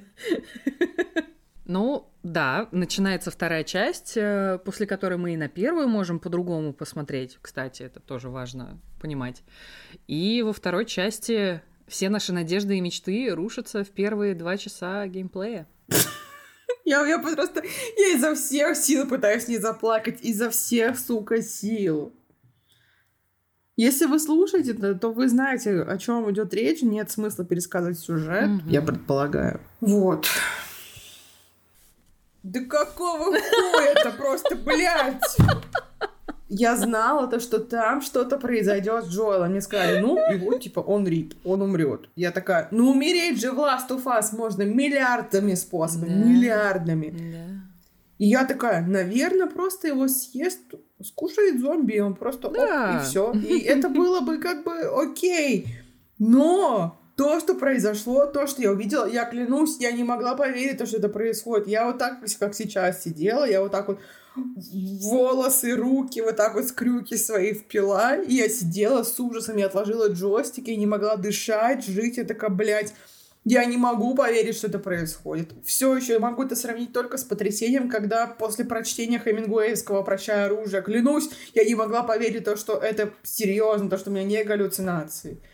Я подумала, может, это какая-то выдумка, флешбэк, сон, блядь, все что угодно. А это ничего из этого, это реальность, и мне не понравилось. Все еще вспоминаю чувака, который дошел до этого момента, посмотрел эту кат-сцену, а, достал из приставки диск и просто порезал его пополам и выбросил. Все. Серьезно. Больше всего, кроме этого, то, что они сделали, меня раздражало еще две вещи. Первое, то, что ты играешь огромный сегмент за эту тупую пизду, и когда я начала за нее играть, я такая, блядь, я не могу в это поверить. Я не мо- Опять же, я не могу поверить то, что она его убила, и ты это все видел, а потом такой, ой, пойду поиграю, похожу, монетки, блядь, ебучие пособираю. В смысле, вы что, охуели? Она враг 4000. Ты сейчас будешь со мной спорить, я знаю, и я с собой буду спорить, но я, неважно. Это первый момент. А второй момент, убийство собак. Вы что, ебанулись? Да. Ладно еще, когда собаку Мгм. пристрелил, грубо говоря, из лука, куда ни шло. Но когда она на тебя бежит, и Элли начинает ее хуячить ножом, топором, чем угодно, и ты такой, ёб твою мать. И они еще скулят. Мгм. Если убиваешь собак, то начинают их хозяева кричать их клички. И наоборот, если убиваешь хозяина, то собака начинает выть. Вы чего творите? Зачем? Я, как представитель собачьего комитета, да, я нахожусь в нем вне зависимости от своей национальности, я крайне недовольна этим. Сколько раз ты прошла вторую часть? Раз пять точно. Но ни в одном из этих прохождений мне не удалось избежать убийства собак. Вообще ни в одном. Потому что я пыталась пройти, как это делали великие экспериментаторы, полностью на стелсе игру, чтобы там по минимуму убивать людей. Ну, понятно, там зараженных, когда придется, ты там какие-то куски Мгм. просто не можешь пройти, не убив всех зараженных. Вот. А людей я старалась вообще мочить по минимуму и собак обходить. Но даже когда я кидала все бутылки этого мира, когда я уползала, перепрыгивала, еще что-то делала, они меня все равно настигали. А как бы собака тебе отгрызет ебало, если ты ей это позволишь, Да, и у тебя просто да. выбора нет. И поэтому, да, шло в ход мачете, и я себя просто ненавидела люто в эти моменты. Причем у меня еще спрашивали, так а что, ты же, у тебя же кот, ты же котов любишь. Какая у тебя разница? Ну, собаки и собаки, они же нападают. Серьезно? В смысле? И я такая, ну, вообще есть история про то, что я одинаково люблю и котов, и собак, и когда-нибудь у меня будет и кот, и собака, поэтому тебе, пиздюк мелкий, шерстяной, надо приготовиться к тому, что у тебя будет напарник. Вот, и поэтому, да, это было... Это было настолько тяжело, насколько это вообще возможно. Не прощу их никогда за это. Мне стало еще хуже, чем от твоих вопросов в лице, клянусь. Честно говоря, все еще на этом моменте, когда я проходила вторую часть, я поняла, какие огромные у меня дэдди ищут. Серьезно. Вот именно на этой игре, потому что, ну, ты, конечно же, помнишь сцену, когда он ведет Элли в музей. Я плакала каждую секунду этой сцены. Я клянусь, я каждую Я ее секунду... пару дней назад прошла. Я Да. потом я прошла, я поставила на паузу, я просто я рыдала часа три, я не могла остановиться рыдать, а потом я пишу своему психологу вот так вот дрожащими руками. Здравствуйте, а мы можем с вами пообщаться как можно быстрее? Меня папа не любил, блядь. Жесть. И, честно говоря, это как будто бы неплохо, потому что я впервые с ней поговорила об этом. И мне не понравилось. Но зато мы об этом поговорили. А ты там все обошла в этой локации, когда в музей выходили? Да, вот вроде эти да. все штуки, где Элли про Гагарина говорит, крутит солнечную систему, машину, все все. Я тоже, я прям пылесосила все, что там есть, все, с чем можно повзаимодействовать. Это супер крутая локация, мне она очень понравилась. На самом деле, еще по поводу убийства людей, я, ну, и в подкастах во многих слышала, и там в каких-то видеоэссе на Ютубе, вот то, что люди кричат имя человека, которого ты только что там, ну, пускай будет, застрелил, Да. что это типа прям тоже такая душераздирающая история. У меня такого не было. А, ну как, было, но отчасти. Сначала там я, понятно, со стервенением набрасывалась на волков, а потом, когда ты побольше про них узнаешь, ты как будто бы немножко успокаиваешься. Потом я с невероятным остервенением бросалась на, на этих ебучих сектантов О, и на этих ебучих заебали. рабовладельцев. Вот эти у меня летели вообще в ход. Я их ненавидела просто всей душой. Я считаю, что нет никого хуже, чем религиозные фанатики. Это вообще просто. Это как об стену горох. Да, и вот эти вот их все разговоры, которые ты можешь послушать, пока ты не начал, ну, типа, если ты в какой-то их локации оказался, и ты сидишь тихо, и тебя не видно, и ты слушаешь, о чем они там говорят, и это пиздец. Давайте порежем этому лицо, да, у меня умер ребенок, ну, возможно, мне там нового дадут, и ты думаешь, ой, а может быть, они какие-то, ну, более человечные, раз они хотят воспитывать какого-то осиротевшего ребенка, а потом они такие, да, я продам свою дочь 10 лет от роду кому-то замуж, блядь, и ты такой, Да. нет, все, пиздец, вы огребаете, идите нахуй. Лысые ублюдки, ненавижу вас всех вообще. Лысые ублюдки, но женщины с косой. А еще там есть очень большие женщины с косами. Вот это вот гром баба асфальтоукладчица с этой, блядь, мотыгой просто ходит. Там и пытается несколько тебе попадается, и она на тебя бежит, ты так страшно, просто жесть. Тебе кажется, что она тебе сейчас голову снесет одним движением. Я вспомнила, когда был бой один на один с ней, когда на какой-то стройке она бежала на тебя и на кукурузном поле. Пиздец. Один на один вообще страшно, потому что ты же еще тогда без рюкзака, без своего, у тебя вообще ничего нет, у тебя просто твои голые кулаки. И тебе сначала кажется, что Эбби пиздец такая большая, накачанная, сильная, а потом рядом вот эта вот женщина. Да. Просто рельсы, рельсы, шпалы, шпалы перед тобой стоит, и ты ссыкуешь невероятно просто, да. Кстати говоря, про Эбби очень смешно. Я прислала в подвал, я прогнала свои фотки через приложуху, которая генерирует новые фотки, и там на одной фотке, я клянусь, я как будто Эбби, только с короткой стрижкой. Я просто здоровая такая баба, это очень... Мы с ней очень похожи там, я считаю. Слушай, ну я на обложке выпуска с малиновой ладой, ты меня при... прицепила к Вину Дизелю, и я там тоже да. очень похожа на Эбби. Но я не то чтобы против. Против, не хочу быть похожей на Эбби. Я э, выказывала ей бесконечный респект за то, как она за эти пять лет раскачалась в условиях, когда у тебя нету протеиновых порошков и всего такого. Я не высказывала Эбби респект никогда. Я Тим Элли, ну извините, ну блин, потому что я очень на нее злюсь, на Элли, то что надо было ее добить. Но надо было добить. Я бы не смогла не добить, у меня был бы не закрытый гештальт, я бы мучила, потому что нихера себе я могла ее утопить своими голыми ручонками, а она такая, ну ладно, иди гуляй. Я понимаю, что там это вот все метафоры на, на ее и Джоэла, все дела, но я бы не простила ни хера себе моего Дэдди грохнули. Но опять же, если моим дэдди был бы Джоэл, я бы так сделала. Если мой батя был бы моим батя, я бы ей еще потом сказала спасибо тебе большое, делай со мной что хочешь. Ну слушай, ну ты же сейчас проговариваешь ровно то, что думала Эбби все те пять лет, что искала и готовилась убивать Джоэла, потому что он замочил ее отца просто ни за что. Ну то есть ее же мотивация супер понятная. Ну у него же не было выбора. Ну что, как ты себе представляешь, он бы пришел в эту палату и такой, извините, пожалуйста, пять секунд, разобрал ее, ушел, у него не было выбора. Ну, окей, он мог его оглушить, окей, ладно. Ну, выбор был, да, но игровая механика нам его просто не дала, потому что что бы ты ни делал, ты его убиваешь в любом случае. Я могу понять мотивацию Эбби, но, опять же, ладно, в этом случае Эбби можно кинуть респект, то, что она добилась своего. Но счастье ей это не принесло вообще. И какого-то успокоения тоже, вообще ничего. От нее начали отворачиваться некоторые друзья, у нее были кошмары, она была очень нервная, не спала практически и очень много про это думала. Ну, например, на месте Элли, ты бы ее что, отпалила бы от нее? На самом деле, я до конца не могу себе ответить на этот вопрос, потому что к тому моменту, когда она принимает решение, например, уйти из Сиэтла, они уже потеряли ее хорошего друга.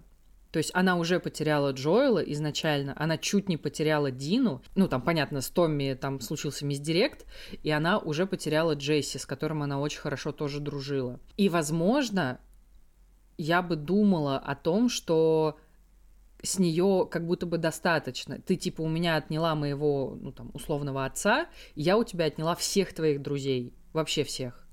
То есть она же там прям, она реально всех переубивала.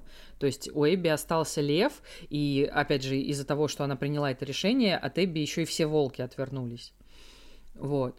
Ну и плюс э, там уже была история про то, что в какой-то момент Элли, заебавшись абсолютно от той локации, где она находится, она уже орет «Сраный Сиэтл! Я хочу домой!» Ну то есть она в какой-то момент просто устала от всего того, что она делает. И плюс начала осознавать, насколько это сильно на нее влияет.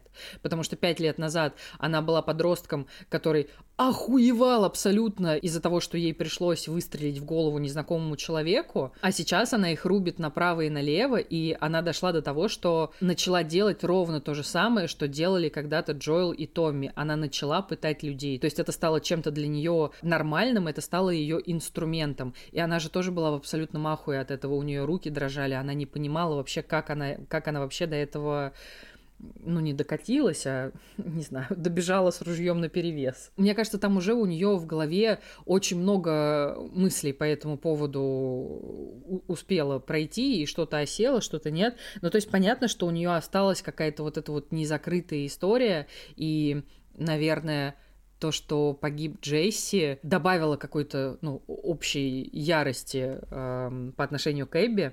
И именно из-за этого Томми удается ее потом стригерить, разбередить и сподвигнуть на то, чтобы отправиться в Калифорнию ее искать. Но я, опять же, возвращаясь к твоему вопросу, я не знаю, оставила бы я это все или нет. Возможно, у меня была бы история про то, что я хочу держаться за тех, кто еще остался в живых И чтобы это сделать, мне надо уже закончить вот эту вот всю резню и вернуться домой. То есть, возможно, я бы поступила ровно как она. И я не уверена, что я бы в Калифорнию отправилась. Ну, знаешь, как сценарист, с точки зрения сценарных штук, это шедевр. Да? Мне не нравится играть за Эбби. Ну, ладно, на самом деле это интересно с точки зрения именно сценарной, потому что он совсем по-другому открывается для тебя. То, что смотришь, что она там не какая-то сумасшедшая, которая живет с какими-то вонючими уродами, тоже сумасшедшим. Нет, у них нормальная комьюнити. Они там, привет, там, ты мой друг, там, как дела, тоси-боси, все дела. Короче, они живут абсолютно нормальной жизнью, вполне себе. Они там тоже что-то какие-то у них развлекаловки, какие-то приколы. И ты думаешь, да, они норм, а потом вспоминаешь, ну, ты не, не то, что вспоминаешь, из головы не выходит каждую секунду, что она зарубила Джоэла, блин, клюшкой. И я не могу в это опять поверить, начинаю опять трясти. Но она все равно открывается как персонаж просто сумасшедше круто. Да.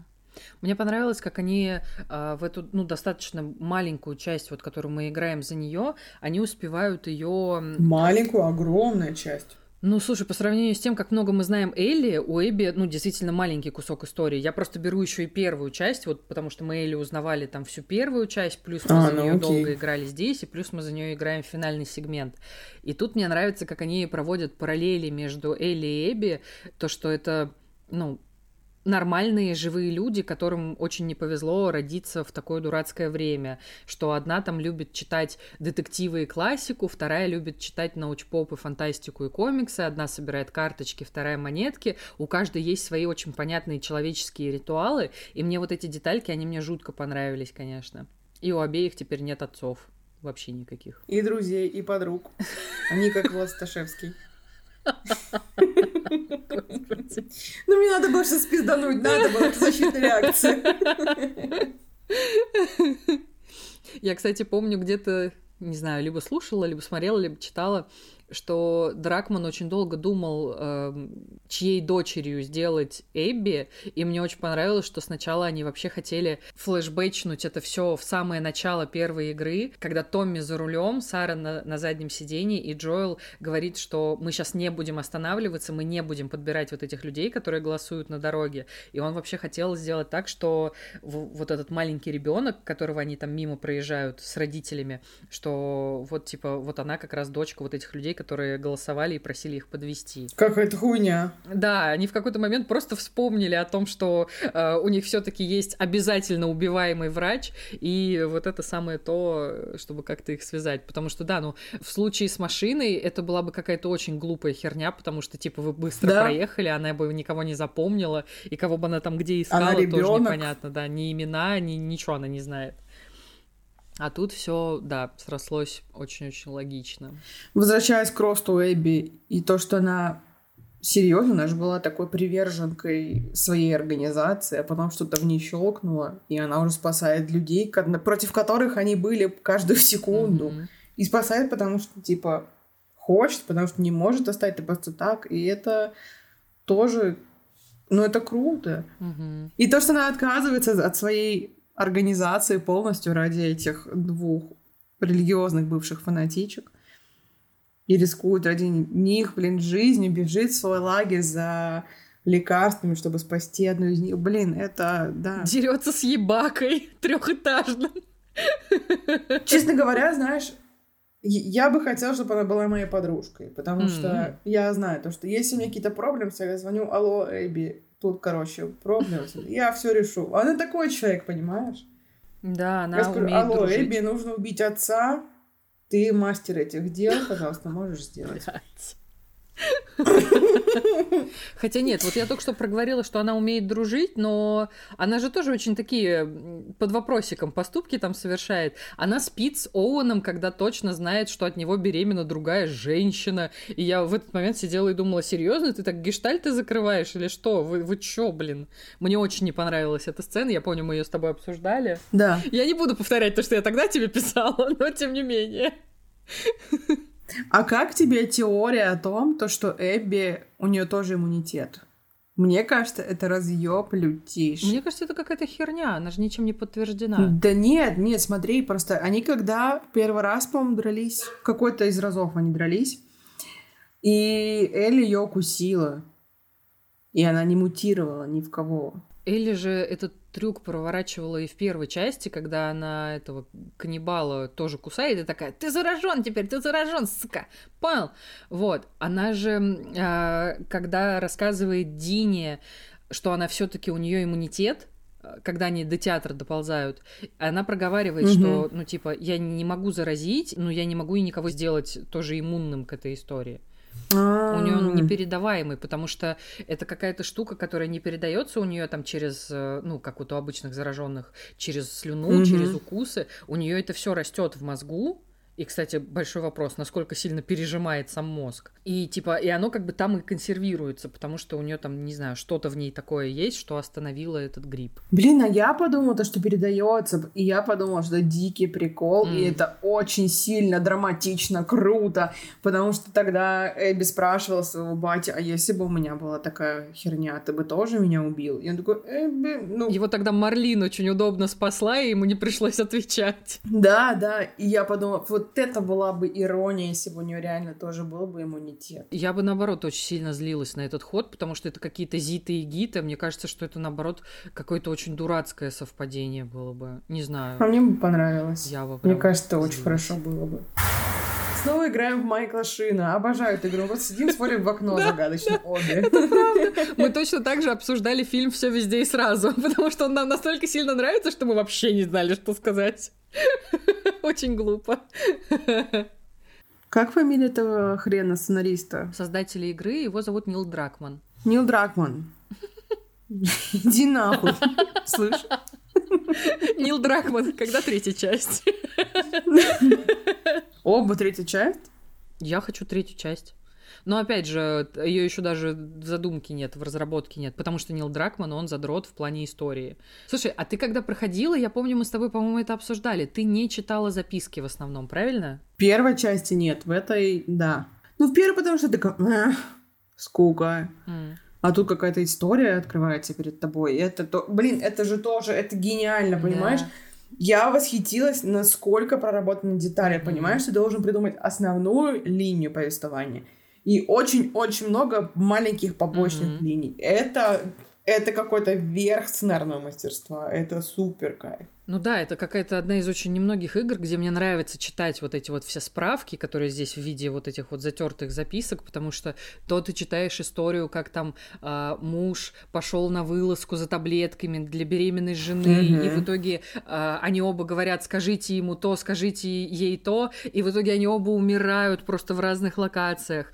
Потом ты читаешь про противоборство Федры и волков, и понимаешь, что волки это та же самая Федра, потому что, ну, как как бы они устраивали революцию просто чтобы потом, эм, ну, как бы насильно применить свой новый режим, который им просто больше подходит.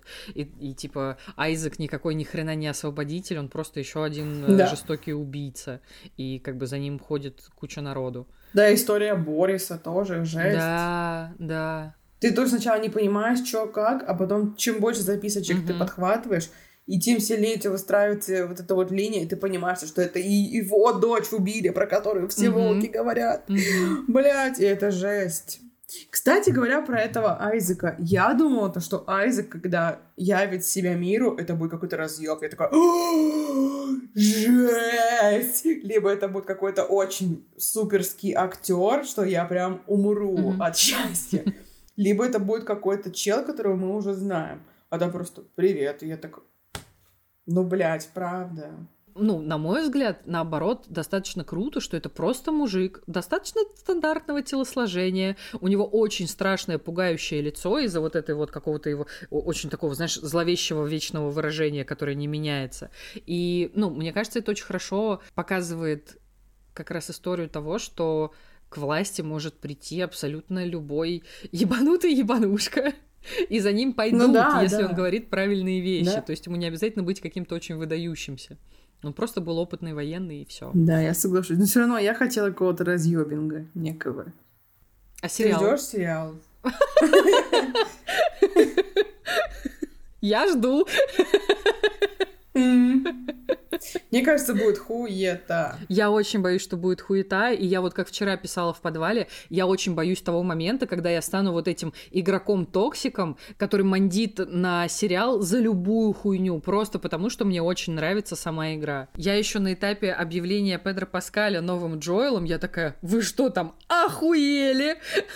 Я тоже так сказала, я тоже так сказала. Причем no disrespect to Педро Паскаль. Педро Паскаль очень классный, но, блядь, ну это не то, ну это не то. Да, мне очень не нравится каст на Элли, кого они выбрали. А я эту девочку просто нигде не видела еще.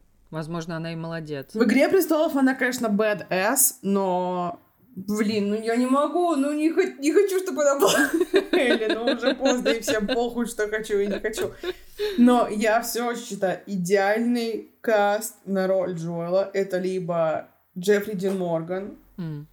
Хотя он, наверное, уже староват, но неважно, Джеффри Дин Морган, или, или Николай Костер-Вальдау. Да, вот я тоже думала, либо Николай Костер-Вальдау, просто потому что он и по росту, и по комплекции, и лицом очень похож на Джоэла. Да, просто да. перекрасьте вы его э, в черный с сединой, и будет идеально. И еще я думала о том, что а чё вы сидите, лицом щелкаете? У вас Трой Бейкер, вот, живой, который голос Джоэла изначальный. Перекрасьте его тоже в темный цвет. Все, у вас готов Джоэл. Немножко чуть более худенький. Не, Это не мы похож. простим. Я очень хотела. Но не настолько, он вообще не Дэдди, нужно, чтобы он был Дэдди. Слушай, ну мне кажется, сейчас он вполне себе Дэдди, ну ему уже сколько лет? Да он же молодой, сколько ну, ему сколько лет? ему лет? Трое. 46 лет. Малыш еще. Нормально, блядь. Гериатрические твои приколы. Напоминаю, я назвала 31-летнего Машинган Келли маленьким мальчиком, поэтому... Нет, ладно, это нормальный возраст, 46 лет, но он не похож на 46-летнего мужчину и на Дэдди все еще. Важен вайб Дэдди, понимаешь? Слушай, ну, мне кажется, что в начале первой игры у Джоэла тоже нет дэдди вайба. Ну, то есть он такой, э, типа, крутой, э, супер секси, красивый контрабандист, он может кому угодно вломить, он такой весь суровый и все такое. Ну, и опять же, я, я всегда буду это говорить, потому что в первой игре Джоэл супер красивый, а во второй его сделали тупо батей. Вот, просто батей, без приколов, понимаете? О чем я говорю? Вот, и мне кажется, ну, типа, к вайбу первой игры Трой Бейкер прям вообще, он прям, мне кажется, супер подходит. Я бы очень хотела его в эту роль увидеть, но нет, у нас есть Педро Паскаль. Ну ладно, ладно, могло быть и хуже. Не знаю, могли бы там Юлия Гальцева, например. Щелкуны, обалдеть!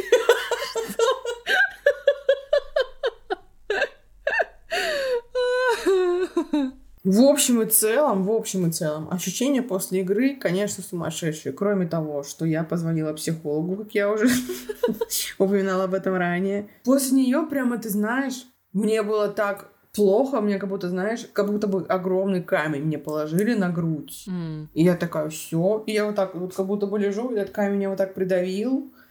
И я ничего не могу делать, я просто молча рыдаю, потому что я даже не могу громко рыдать, я просто вот так вот вот. Это, короче, такая на меня дикая тоска, очень жестокая черная грусть и печаль, и ощущение, знаешь, какой-то потери, беды, горечи. Mm-hmm. Вот это все какой-то дикий ебучий коктейль в меня влили насильно, хотя я сама это делала, очевидно.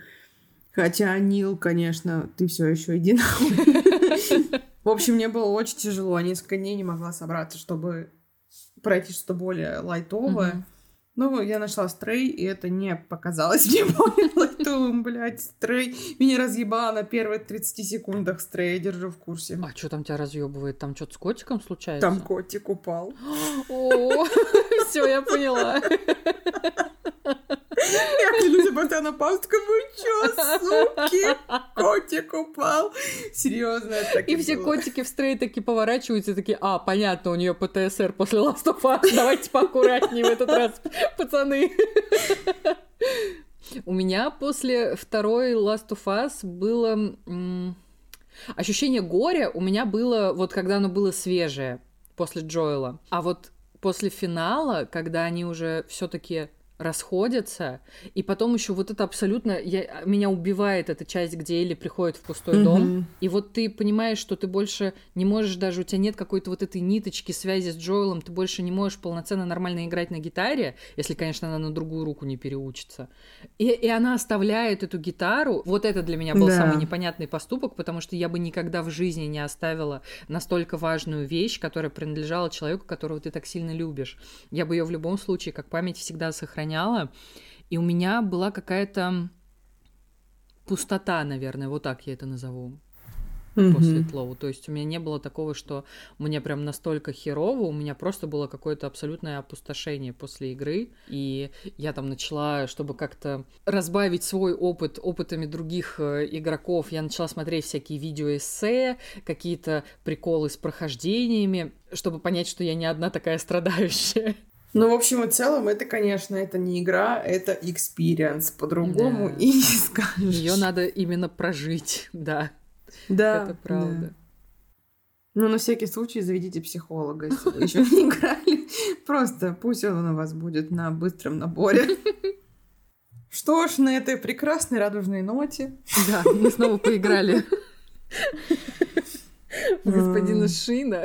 Такие, нет, видимо, все, надо заканчивать. Потому что мы так еще будем 8 часов что-нибудь вспоминать и добивать, и это, это уже невозможно. Да. Уже все надо заканчивать. Да, короче, Спасибо вам, что вы, как и мы, пережили этот выпуск, особенно последнюю его часть. Она была тяжелой. Еще были тяжелые блицы. Mm-hmm. Это такой непростой mm-hmm. камбэк у нас получился. Вот так. Спасибо вам, что вы все еще нас ждете, э, что вы на нас не забили, не подумали, что мы сдохли и не пошли дальше. Мы все еще живы, держу в курсе. Не подумали, что мы распались там, потому что завели отдельные проекты. Ой, да, есть исключения, конечно которые так подумали зачем-то. Вот, да, мы вернулись. Я уже не берусь что-либо обещать по поводу того, когда мы снова выйдем с новым выпуском. Давайте остановимся на том, что я надеюсь, что вам этот понравится. Слушайте, пожалуйста, наши сольные подкасты, сайт-проекты и вот это все.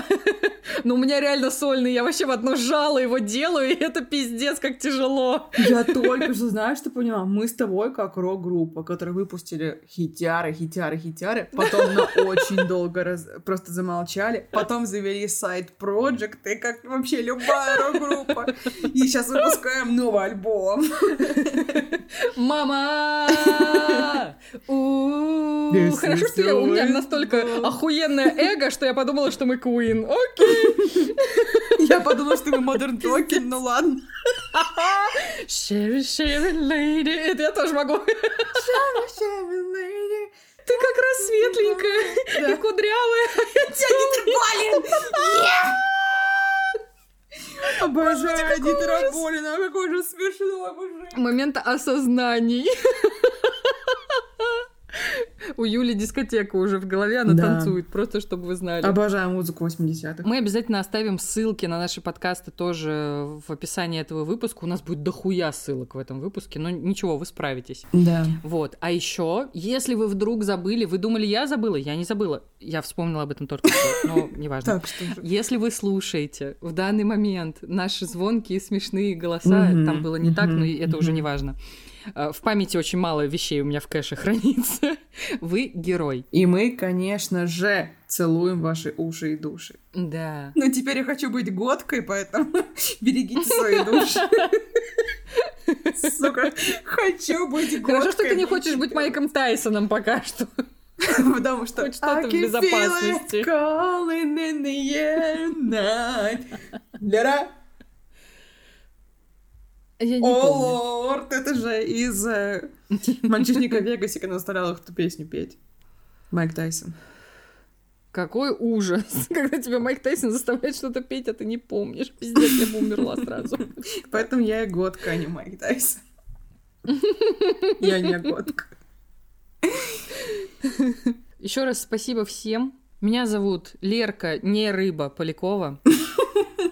Точно не рыба точно не рыба. Я Смотри каждый раз вспоминаю, перестаю икать. Я тебе Смотри говорю, работает. Я протестирую. Mm-hmm. А меня зовут Юля Дэдди Ищус Бернштайн. Всем пока. Всем пока. Пойду позвоню психологу.